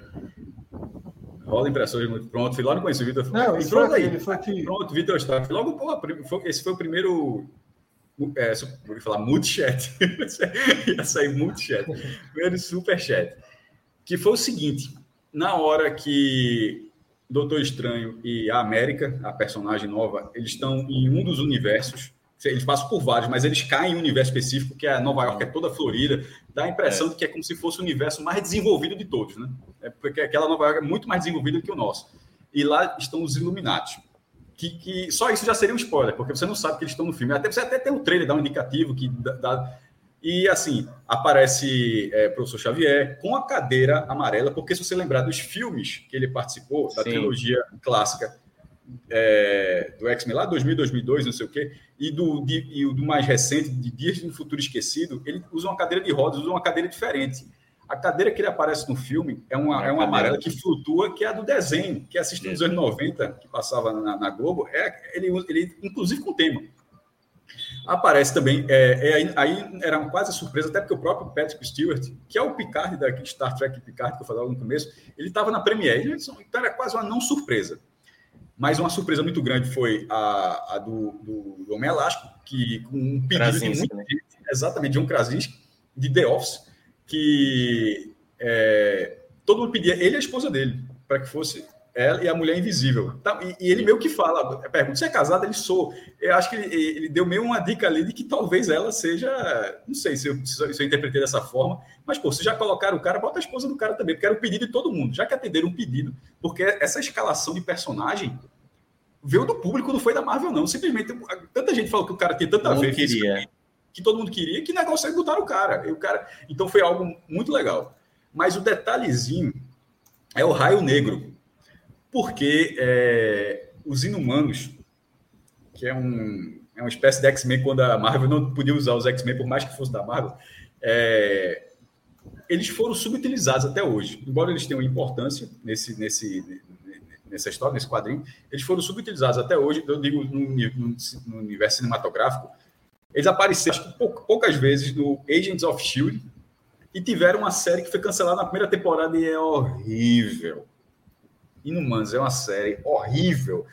Os dois primeiros episódios eles fizeram, foi um lançamento gigantesco, fizeram episódios do IMAX, que eu nem vi no IMAX, vi na televisão depois de um ano depois. É muito fraca, é mal feita. A, a Medusa, que Raio Negro é o rei dos inumanos, e a Medusa, que não é a Medusa que você está pensando, que tem aquele cabelo de cobra, mas é só o nome Medusa, é uma mulher de cabelo vermelho. Que, que, tem vida o cabelo dela, é como se é mais parece, parece com a capa do próprio Doutor Estranho. O cabelo dela se mexe, faz tudo, aumenta e tal. E é bem mal feito é, é, é, esse efeito visual na série. Mas enfim, essa série ficou esquecida e ela, quando foi lançada, ela fazia parte do universo cinematográfico da Marvel. E nunca teve qualquer indício, porque assim, pô, como é que os inumanos não estão presentes? Porque eles moram numa cidade chamada Atlan, que fica na Lua. Como é que nesse universo ninguém sabe que tem uma cidade na Lua? Ou seja, aquela série não se passava no universo que a gente está vendo nos cinemas, que é o universo 616, passa em outro universo. São quantos universos? Não se sabe, mas, por exemplo, nos quadrinhos tem um universo que vai brigar, que é o universo 140 mil. Então, assim, é multiverso, pô, é infinito. É, enfim, o raio negro daquela série que foi cancelada há alguns anos, que ficou completamente do passado, é o mesmo ator. É, é o mesmo cara. Então, então, foi um detalhezinho mínimo assim que disse, porra, para quem viu aquela série, perdeu seu tempo com aquela série, os caras colocaram ali o ator para dizer, ó, aquilo que você viu faz parte do MCU mesmo. é uma merda, a gente não vai usar mais, mas aqui o Raio Negro, o Black Bolt, né, o, o príncipe, o rei dos inumanos, ele estava aqui. Agora, é, a Wanda ela acaba com o Illuminati todinho para mostrar até o poder dela. E talvez tenha tido uma falha. Eu vi até um vídeo ontem desses vídeos explicativos, perdi, gosto de perder meu tempo com isso. Que era o seguinte: o raio, o raio negro ele, ele não fala, certo? Porque se ele falar, ele destrói tudo, só fala uma palavra. Se ele só parece falar oi, que inclusive ele mata o Doutor Estranho dizendo me desculpe. Ele fala me desculpe. E é, na hora que ele fala isso, ele desintegra o Doutor Estranho. Pode fazer um ataque nuclear falando oi. Enfim, ele não fala, é um cara que não fala. É. A Wanda, ela fecha a boca dele que é, que é muito idiota, né? O, o homem elástico falar com a sua palavra ele pode matar você. Ela, com que boca ele vai falar? Então, assim, é meio, foi uma ponte para ela fazer aquilo muito ruim. E na hora que ele fala, ele meio que explode a cabeça dele porque o, o barulho está por dentro. Mas, segundo alguns vídeos, isso foi uma grande falha do, do, do, de uma reconstrução do personagem. Porque ele é imune ao, ao, à força da voz dele. Então, ele não poderia, ele poderia não atacar a Wanda mas ele não poderia ter morrido do jeito que ele morreu. É destruído por ele mesmo, né? Destruído por ele mesmo, porque em tese ele, ele é imune a, e faz total sentido, né? Porque, porra, se ele só, se ele, veja só, se ele falar na frente do braço dele, o braço dele vai desintegrar, né? Pense da seguinte forma: se tossir, espirrar, é. acabou espirrar, o cara. É. então, assim, o personagem foi construído para que ele fosse imune, então aquela morte não faz sentido em relação à construção do personagem. Porém, a aparição eu achei muito legal. A, de, a, a do Dr. Xavier estava ok, a, a do John Krasinski de jeito nenhum. Quem? Qual foi? A Peg como exatamente como o, cap, o capitão. A, a mas a capitula já tinha aparecido no Arif, no Arif. O Arif, é isso. Isso. É. Foi legal Não, mas foi legal live action, mas ela já, já, existia. Tipo, a figura da, da Peg Carter como Capitã Carter, ela já estava inserida no mundo. Foi legal vê-la presente. Agora, o Raio Negro, eu achava que tava, ia ser excluído, ia, ia, ia ter um request. A galera ia ter que refazer tudo, tá ligado?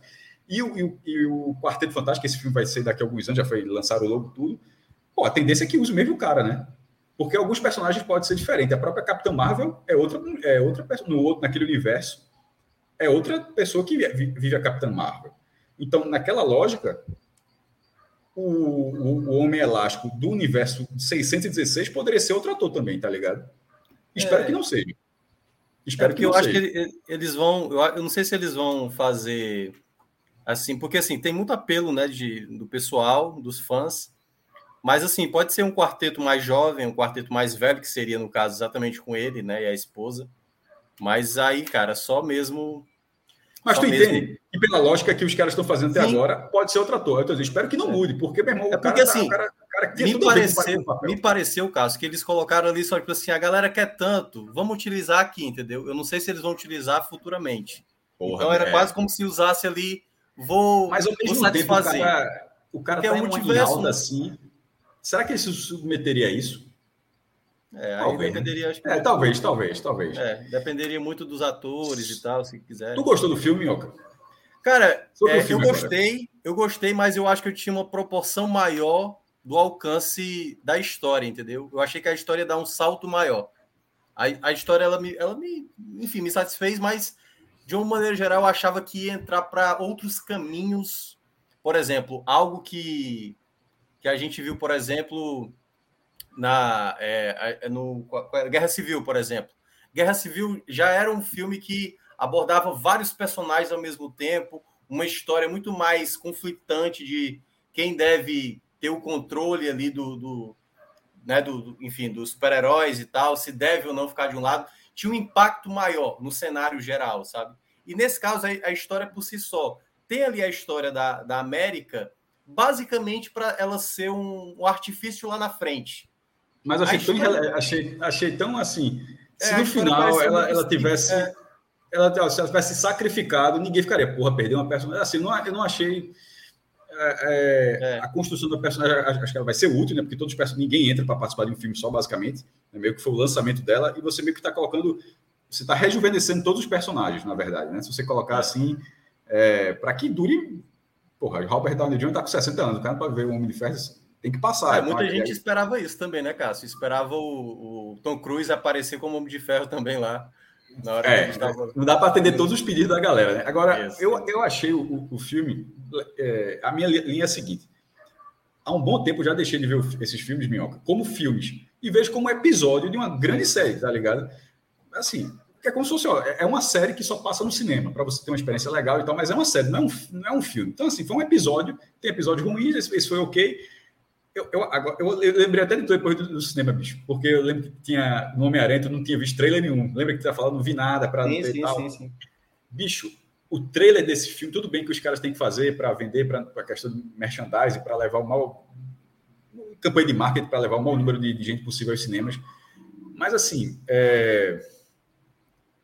porra, o, o, trailer entregou assim Wanda como antagonista numa, numa velocidade que não dava para não, não, precisava ser daquela forma. Acho que podia ter um e com cinco minutos de filme ela já era ela quando quando, ela, quando ele vai visitar ela lá naquela casa em que ela tá, com cinco minutos, dez minutos de filme, ela já é a vilã do filme. Porra, aquilo ali poderia ter tido uma transformação melhor.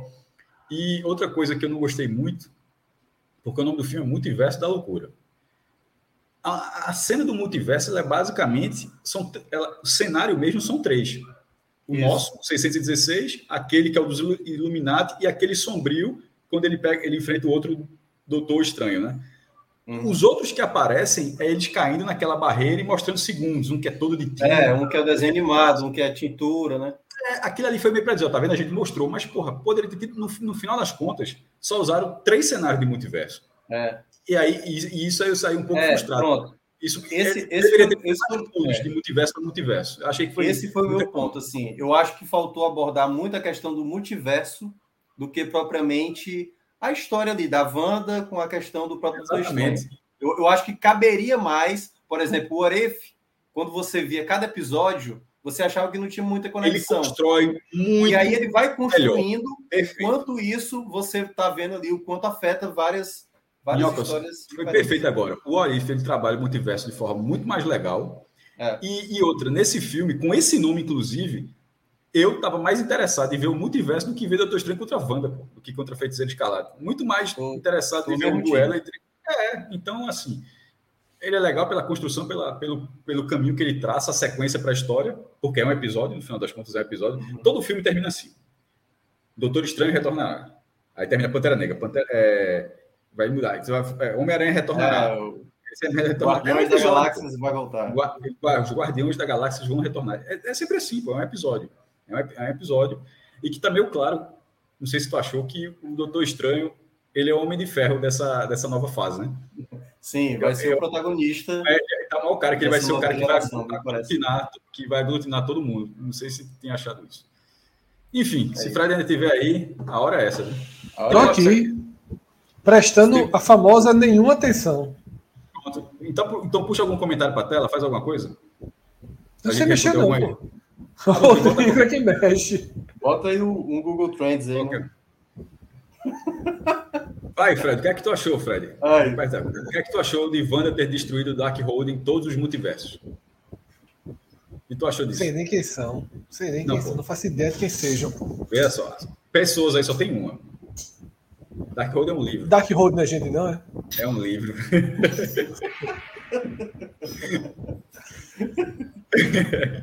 não sei de nada, pô. Curto não, curto não. E é só um mas, dos mas, livros, não, não, o Fred não tá errado, não. Veja só, o Fred não tá errado, não. Porque o Darkhold ele é a materialização do cara que o criou. É, verdade. daquele demônio que o criou, ele deixou, ele sumiu e ele foi materializado assim, ó, eu sou isso aqui. Então, Fred, parabéns. É, do tiro de sniper aí, você acertou meio sem querer, dá para Sabe aquele, aquele 6,5 na prova, achava que ia tirar 2 e tirou 6,5. Bom demais, bom demais, já vivi e, muito isso. E vai buscar na recuperação. É uma nota da porra, é uma nota da porra. Tu saiu achando que ia tirar 2 na prova, tirasse um 6,5 aí. A galera disse, porra, é pelo esforço. Nota da porra. Tanto foi que no vestibular eu tirei 6,4, eu gosto. Pronto, aí, perfeito. acho Ó, que é a nota que me acompanhou. O professor falou tanto que tem que botar uma, uma do professor. Rapaz, eu disse o professor aqui que Rodrigo foi muito brother comigo, viu? Merecia o link. Rodrigo devia ter não, mandado o link. Não, não, entrou porque não quis. O professor foi muito brother. Todo, todo esse filme, o professor é o cara que eu mais falo sobre isso. É, ele, ele, é, ele lá, joga, professor, desculpa, ele lá em Portugal. Portugal professor, professor, professor aí, para ver se é Portugal mesmo. Vai ter que filmar a janela. Em Portugal, e a gente sempre troca ideia sobre isso aí. E sempre quem vê primeiro do que o outro, a gente diz a nota. É só assim, qual foi a nota? Aí o professor, oito e meio.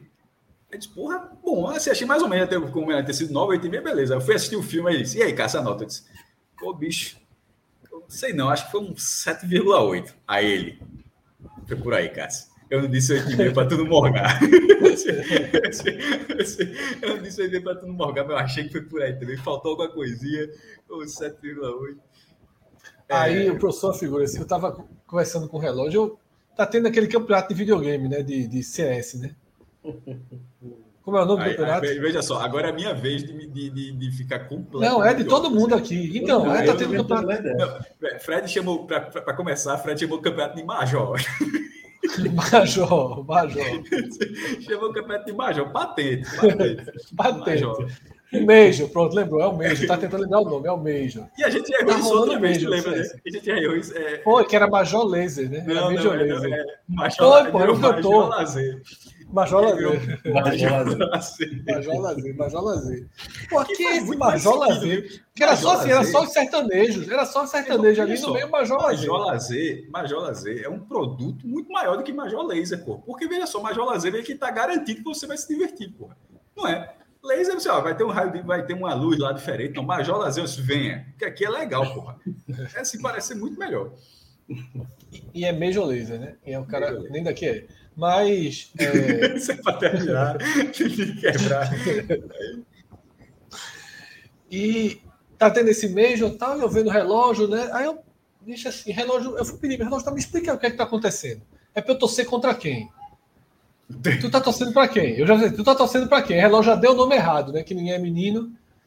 Aí eu disse, ó, o professor tá nessa. Olha aí, ó. Olha aí, ó. Termina a história e volta para aí. Termina a história. Aí eu disse, o professor tá nessa. É relógio, sei não. Eu disse, professor, tu tá nesse negócio, professor, de CS também? Ele sei nem que porra é isso. Eu disse, então vamos descobrir quem é que a gente tem que secar. Eu já acordei hoje, o professor já tem mensagem, ó, trabalho feito, já caiu um. já caiu um. A turma seca demais, pô. Já professor caiu, o outro passou, o professor. Ele distraiu aqui, o outro passou. Professor Aníbal, primeiramente, seja bem-vindo. É, Para provar que, que sair atrás é Lisboa, tá difícil, viu, professor? É, esse prédio não, aí. Não, não, Tem é, muito esse... Jardim Atlântico desse aí. Não, veja só, veja só. Jardim Brasil não é diferente disso, não. É, não. E com todo respeito, Cai... tem os dois condenados ali. Tem os dois condenados ali. É, esse Jardim Fragoso só tinha um aí, um caía. Não, pô desabitado, lembrando, piada péssima, né? tudo desabitado, aí depois que a galera sai, aí por falta de, de manutenção. Mas enfim, é... professor, fala disso aqui, ó. Sam Raimi, que é o diretor, ele disse que vai ter 40 minutos, é seu dos Anéis, vai ter 40 minutos sem extra. Foi o seguinte, eu, eu vi no, no Chipo, que era, que era daquele cara, Thiago Romariz, que era do Omelete e tal, e, e agora fez o site dele. Sam Raimi falou que tem cerca de 40 minutos que vai sair no, no Blu-ray, né? Agora, não sei se esses 50 minutos também vão ser colocados no Disney Mais daqui a Eu ia perguntar isso, será que, pô, aí seria muito massa, se isso é. fosse pro... Inclusive, tô dentro do Disney, tô, tô ali. Tamo aí, né? Tamo aí. Tamo aí. Tô mandando pra Celso a foto. Celso, tu larga, vê como é que tá o negócio, vê onde o negócio já foi parar. Professor, e ESPN Brasil, tá pegando? Demais, amanhã tem um combalido, né? De 1 e meia da manhã, tamo aí. né? No aniversário, estamos Comprou o direito, foi a ESPN Brasil comprou o direito do, do esporte. Foi. Demais. Achei. Inclusive, Cássio, quando tu tava falando da Star Trek, aqui a turma do chat te disse, viu? Não, eu Star Trek que tu não conseguiu ver aí, que a ESPN Brasil transmite. O outro, isso aqui que não viu. É. Ah, o Discovery. Agora, é, é Cássio, tem uma, tem uma série, velho, da Apple TV+, chamada Ruptura, que, assim, é espetacular, velho. Eu tô ouvindo falar muito bem dessa série. Assim, é uma série... A gente tem, professor? Muito boa. Talvez. Tem que ver, né? Não sei se a Apple permite esse compartilhamento. Vamos, vamos arrumar isso, professor. Vamos arrumar isso. Tem que ver se a Apple. Não, mas, só. Mas Steve tem, Jobs, Steve Apple, Jobs é, é, meio individualista. Apple, né? Apple, Apple, é diferente, Apple é diferente. Steve Jobs é meio individualista. Do, Apple é diferente. Trajando é. que fure conseguiu dar direito ali. Trajando conseguiu. É, pronto. Eu não sei se, não sei se Steve Jobs permite essa dualidade, né? Mas, não, mas na SPN Brasil conseguiu os direitos. Os direitos tem, esse na SPN Brasil deve ter. É a maior empresa de comunicação do Brasil dia. Conglomerado, né? Conglomerado. Conglomerado. Conglomerado. Assim, não para de crescer. Isso é muito bom. Bicho, dá a tua, é, a tua impressão sobre o filme. A gente, eu falei, Minhoca falou, e a tua? Eu acho que. Eu, Maestro, acho que foi um, um filme bom, porque, assim, talvez a, a grande. A, a, grande vontade da galera era ter, tipo assim, Homem de Ferro Superior, saca? Era ter o Namor, que também faz parte dos Illuminati, era ter. O Fred sabe nem quando vai Namor, viu? Sabe não, sabe não. Já larguei Namor... de novo, já larguei de novo. não, mas Homem de Ferro tu conhece, pô. Conheço, pô, lógico. Conhece, conhece. Pelo amor de Deus, pelo amor de Deus. Viu primeiro, viu primeiro. Sim, mas sabe quem é, tal. Sei. Continua, professor. Então, assim, a, a prerrogativa é que teria essa galera, né? Mas, assim, o que eu achei do filme... O que eu achei estranho, maestro, é que, assim, aquela América Chaves eu achei muito rápido, sabe? Tipo assim, ah, ela tem que estar ali porque tem que estar. E para é, mim faltou Minhoca. Essa, ali, essa, essa, quem ela é, tipo Globo Repórter, o que é, o que Apresentação. É, não teve isso, sacou? Tipo assim, a gente já tinha visto isso com os próprios Eternos, que foi muito rápido é, você apresentar 10 personagens de uma vez só, em menos de duas horas, para você entender quem é essa galera. E não, o filme já começa assim com o, o Doutor Estranho o Defender Estranho junto com ela e tal, e manda ela para a Terra 616, saca? Tem uns furos ali complicados, né? É, agora foi tu, tu falasse, Cássio, eu acho que o, o Doutor Estranho ele vai ser o Homem de Ferro dessa nova vertente que, na minha concepção... Tá cara. Na minha concepção, eu acho que as guerras secretas vêm aí, né? Aí, aí, tu tá, aí, tu tá, aí tu tá colocando o Fred agora a anos-luz desse debate. É. Agora. Lembrando, lembrando, que, lembrando que invasão secreta é uma coisa e guerra é uma secreta coisa, é outra. guerra secreta. Guerra. Eu, tava, eu, até fui ver a diferença, eu não, eu não li sobre isso. Não, na, quando saiu, fui ler sobre isso. Não li isso, as histórias, mas fui ler sobre isso justamente para ter essa diferença, porque quando tu falou isso para mim a primeira vez, eu disse, pô, já tinha anunciado a série, que até com Samuel Jackson, ele vai fazer, Nick Fury vai estar na Invasões Secretas, mas é uma coisa completamente diferente. É um arco, é, a Guerra Secreta é um arco muito maior, na verdade, é, e, e, seria um arco, bem, um arco bem interessante. Que esse é um arco que, por exemplo, pode colocar Robert Downey Jr. para aparecer mais uma vez. Ou os X-Men, né?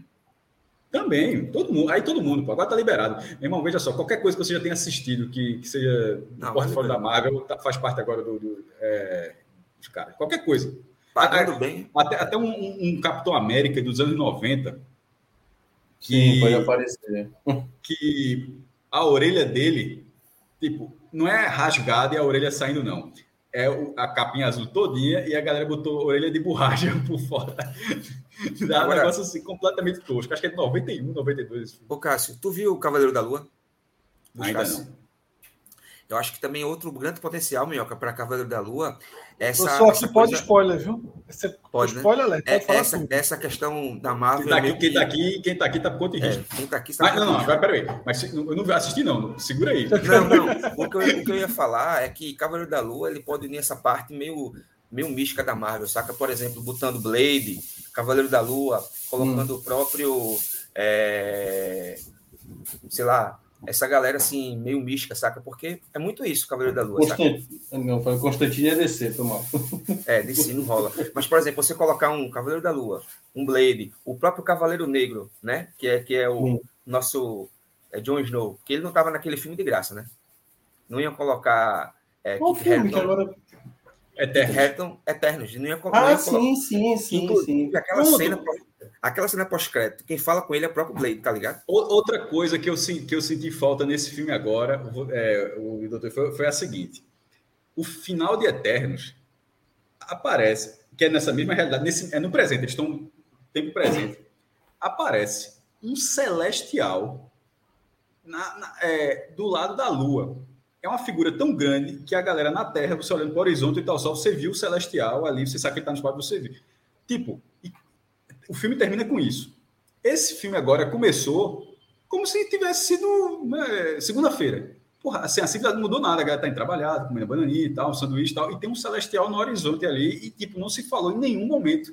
Eu senti muita falta disso, porque aquilo, aquilo ali, é, até que foi, foi até dito no filme anterior, que aquela ameaça, no fim das contas, ela era uma ameaça muito maior do que a de Thanos, porque ela era, era a raça primordial da história, eram os celestiais invadindo e tal, e termina com um vivo, né, porque eles matam um ovo celestial que está dentro da Terra, para quem pegou a, a, a, o sentido nesse universo, o sentido da Terra existir é o seguinte: todos os planetas são óvulos dos celestiais. Então a Terra era um óvulo e começa a nascer o celestial. A história do filme é parar o nascimento desse celestial e ele vira um algo gigantesco lá no Polo Sul, congelado lá e tal. E o outro celestial que é vivo, que é um dos maiores, um dos primeiros, ele aparece puto da vida no horizonte da Terra, mas ele no espaço do lado da Lua termina o filme dessa forma e começa esse filme e aquilo ali é ignorado, porra. Que tem um negócio daquele. Eu, eu, eu, eu, achava que eles iam tocar em algum ponto, mas eles ignoraram por completo. É, e também, assim, é, é, agora, essa questão do Gabriel da Lua, como eu te falei, Cássio, é, envolve muita coisa mística. De você botar, até mesmo, por exemplo, o lobisomem, que é, que é uma, é uma também faz parte da Marvel, saca? Imagina você não, colocar. Os caras fizeram dele, né? Lobisomem é lobisomem, porra. Lobisomem é para Não, mas tem. Quiser, mas tem, mas, mas tem. Quem quiser fazer lobisomem tá liberado, meu irmão. Sim. Agora, a próxima série que vai vir agora, né? Da Marvel, é uma, é uma série de Nickelodeon, que é aquela Miss Marvel. Tipo, é uma menina de 14, 15 é, anos, é, Kamala Khan e tal. Agora, maestro, eu, sei você, e Minhoca, mas eu veria uma série sobre Kamatage assim, no Disney mais fácil, de seis episódios, não ofenderia, ofenderia ninguém. Fred, o, que, Fred, o que seria, Fred, o que seria Kamatage? Seria, é, seria o primo de Thanos Cássio, tu falou Cê... um negócio, desde o Celestial eu larguei de vez. Não tem um Celestial. Não, não, não, vou dar opções. Vamos ver se tá bom de prova. Bom de prova, quando traça aquele 6,5. Vamos lá, vamos lá, ah, vamos lá. É Católica, Católica 96, bora. É, o que é, bora, O que é Camatagem? Não, São Bento, São Bento, vocês são Bento, vocês são Bento. São Bento, 96. São Bento 96. Química inorgânica do São Bento. Aí era só chip. Química inorgânica era cara assim, o cara me dá a prova aí, o cara aqui, ó. Só aqui, ó. Irmão, solta aí, solta aí que eu vou buscar, diz aí. Camartage, o que seria? primo de Thanos, o nome da segunda nave dos Guardiões da Galáxia, o, o sucessor do Homem de Ferro ou Academia? A segunda opção, gostei. Tem cara de nave. Não, não é nave, não. Segundo, vamos lá, errou a primeira, vamos lá. Não, diga aí. Primo de Thanos e a terceira é qual mesmo? Uma, academia, uma, uma academia de poderes místicos. Então é a terceira, porque a academia era a quarta. Se tu se confundiu, então a opção é a terceira. Não, pô, porque a terceira só tem três agora, tu não eliminasse uma? Não, pô, tinha uma outra antes da academia. Ah, sim, o novo Homem de Ferro, o sucessor do Homem de Ferro. Então é o primo de Thanos, pô. Se não era esse que tu esqueceu. Primo de Thanos. Não, pô, eu falei quatro, você eliminou a nave. Não, tu falou cinco. Sobrou. Eu falei quatro. Foi, foi, foi, foi. Isso mesmo. Ai. Sobrou primo de Thanos, nesse momento tem primo de Thanos, o sucessor do Homem de Ferro e a Academia de Poderes Místicos. Chuta aí. Rapidinho, rapidinho. Vai pro Google não? Não, vamos pro professor aí. Meu professor tá passando da fuleira, né? Levanta, o braço, levanta o braço, professor. Levanta o braço, levanta o braço, professor. Tá escrevendo é foda. Levanta o... E o professor, assim, místico. Resposta místico, Cássio. porra, o, o, meu irmão, tu desse uma fila pra esse cara, porra. Precisava não, bicho com a mão levantada aqui, pô, aqui, ó. Não, mas isso aqui, mas, mas, mas, isso aqui, ó, catando borboleta. místico. Bom assim, que a resposta dele, em tese, não era nenhuma das três possíveis, mas eu vi a que ele deu aí, místico. É sim, pô, academia mística. Por Esse sinal, o Maílson, só, só falar um vídeo rapidinho, já que falou de Maílson, que é reta final, que é água podre já. É, aqui é aquela com peça do Cabanga, né? Com peça do Cabanga. Não, com peça do respeito. Com peça do Cabanga ali, ó. O que é que tem com peça do Cabanga? Qual o defeito ali? Mas, pô, ali, ali onde vai, o que a galera castiga é cerâmica. Tá Agamenon, canal da Agamenon à esquerda, Cássio. É. Eu não sabia, não, mais Que a compesa ali. É, aquela compesa ali do Cabanga é para onde vai o, o dejetos, tá ligado, né?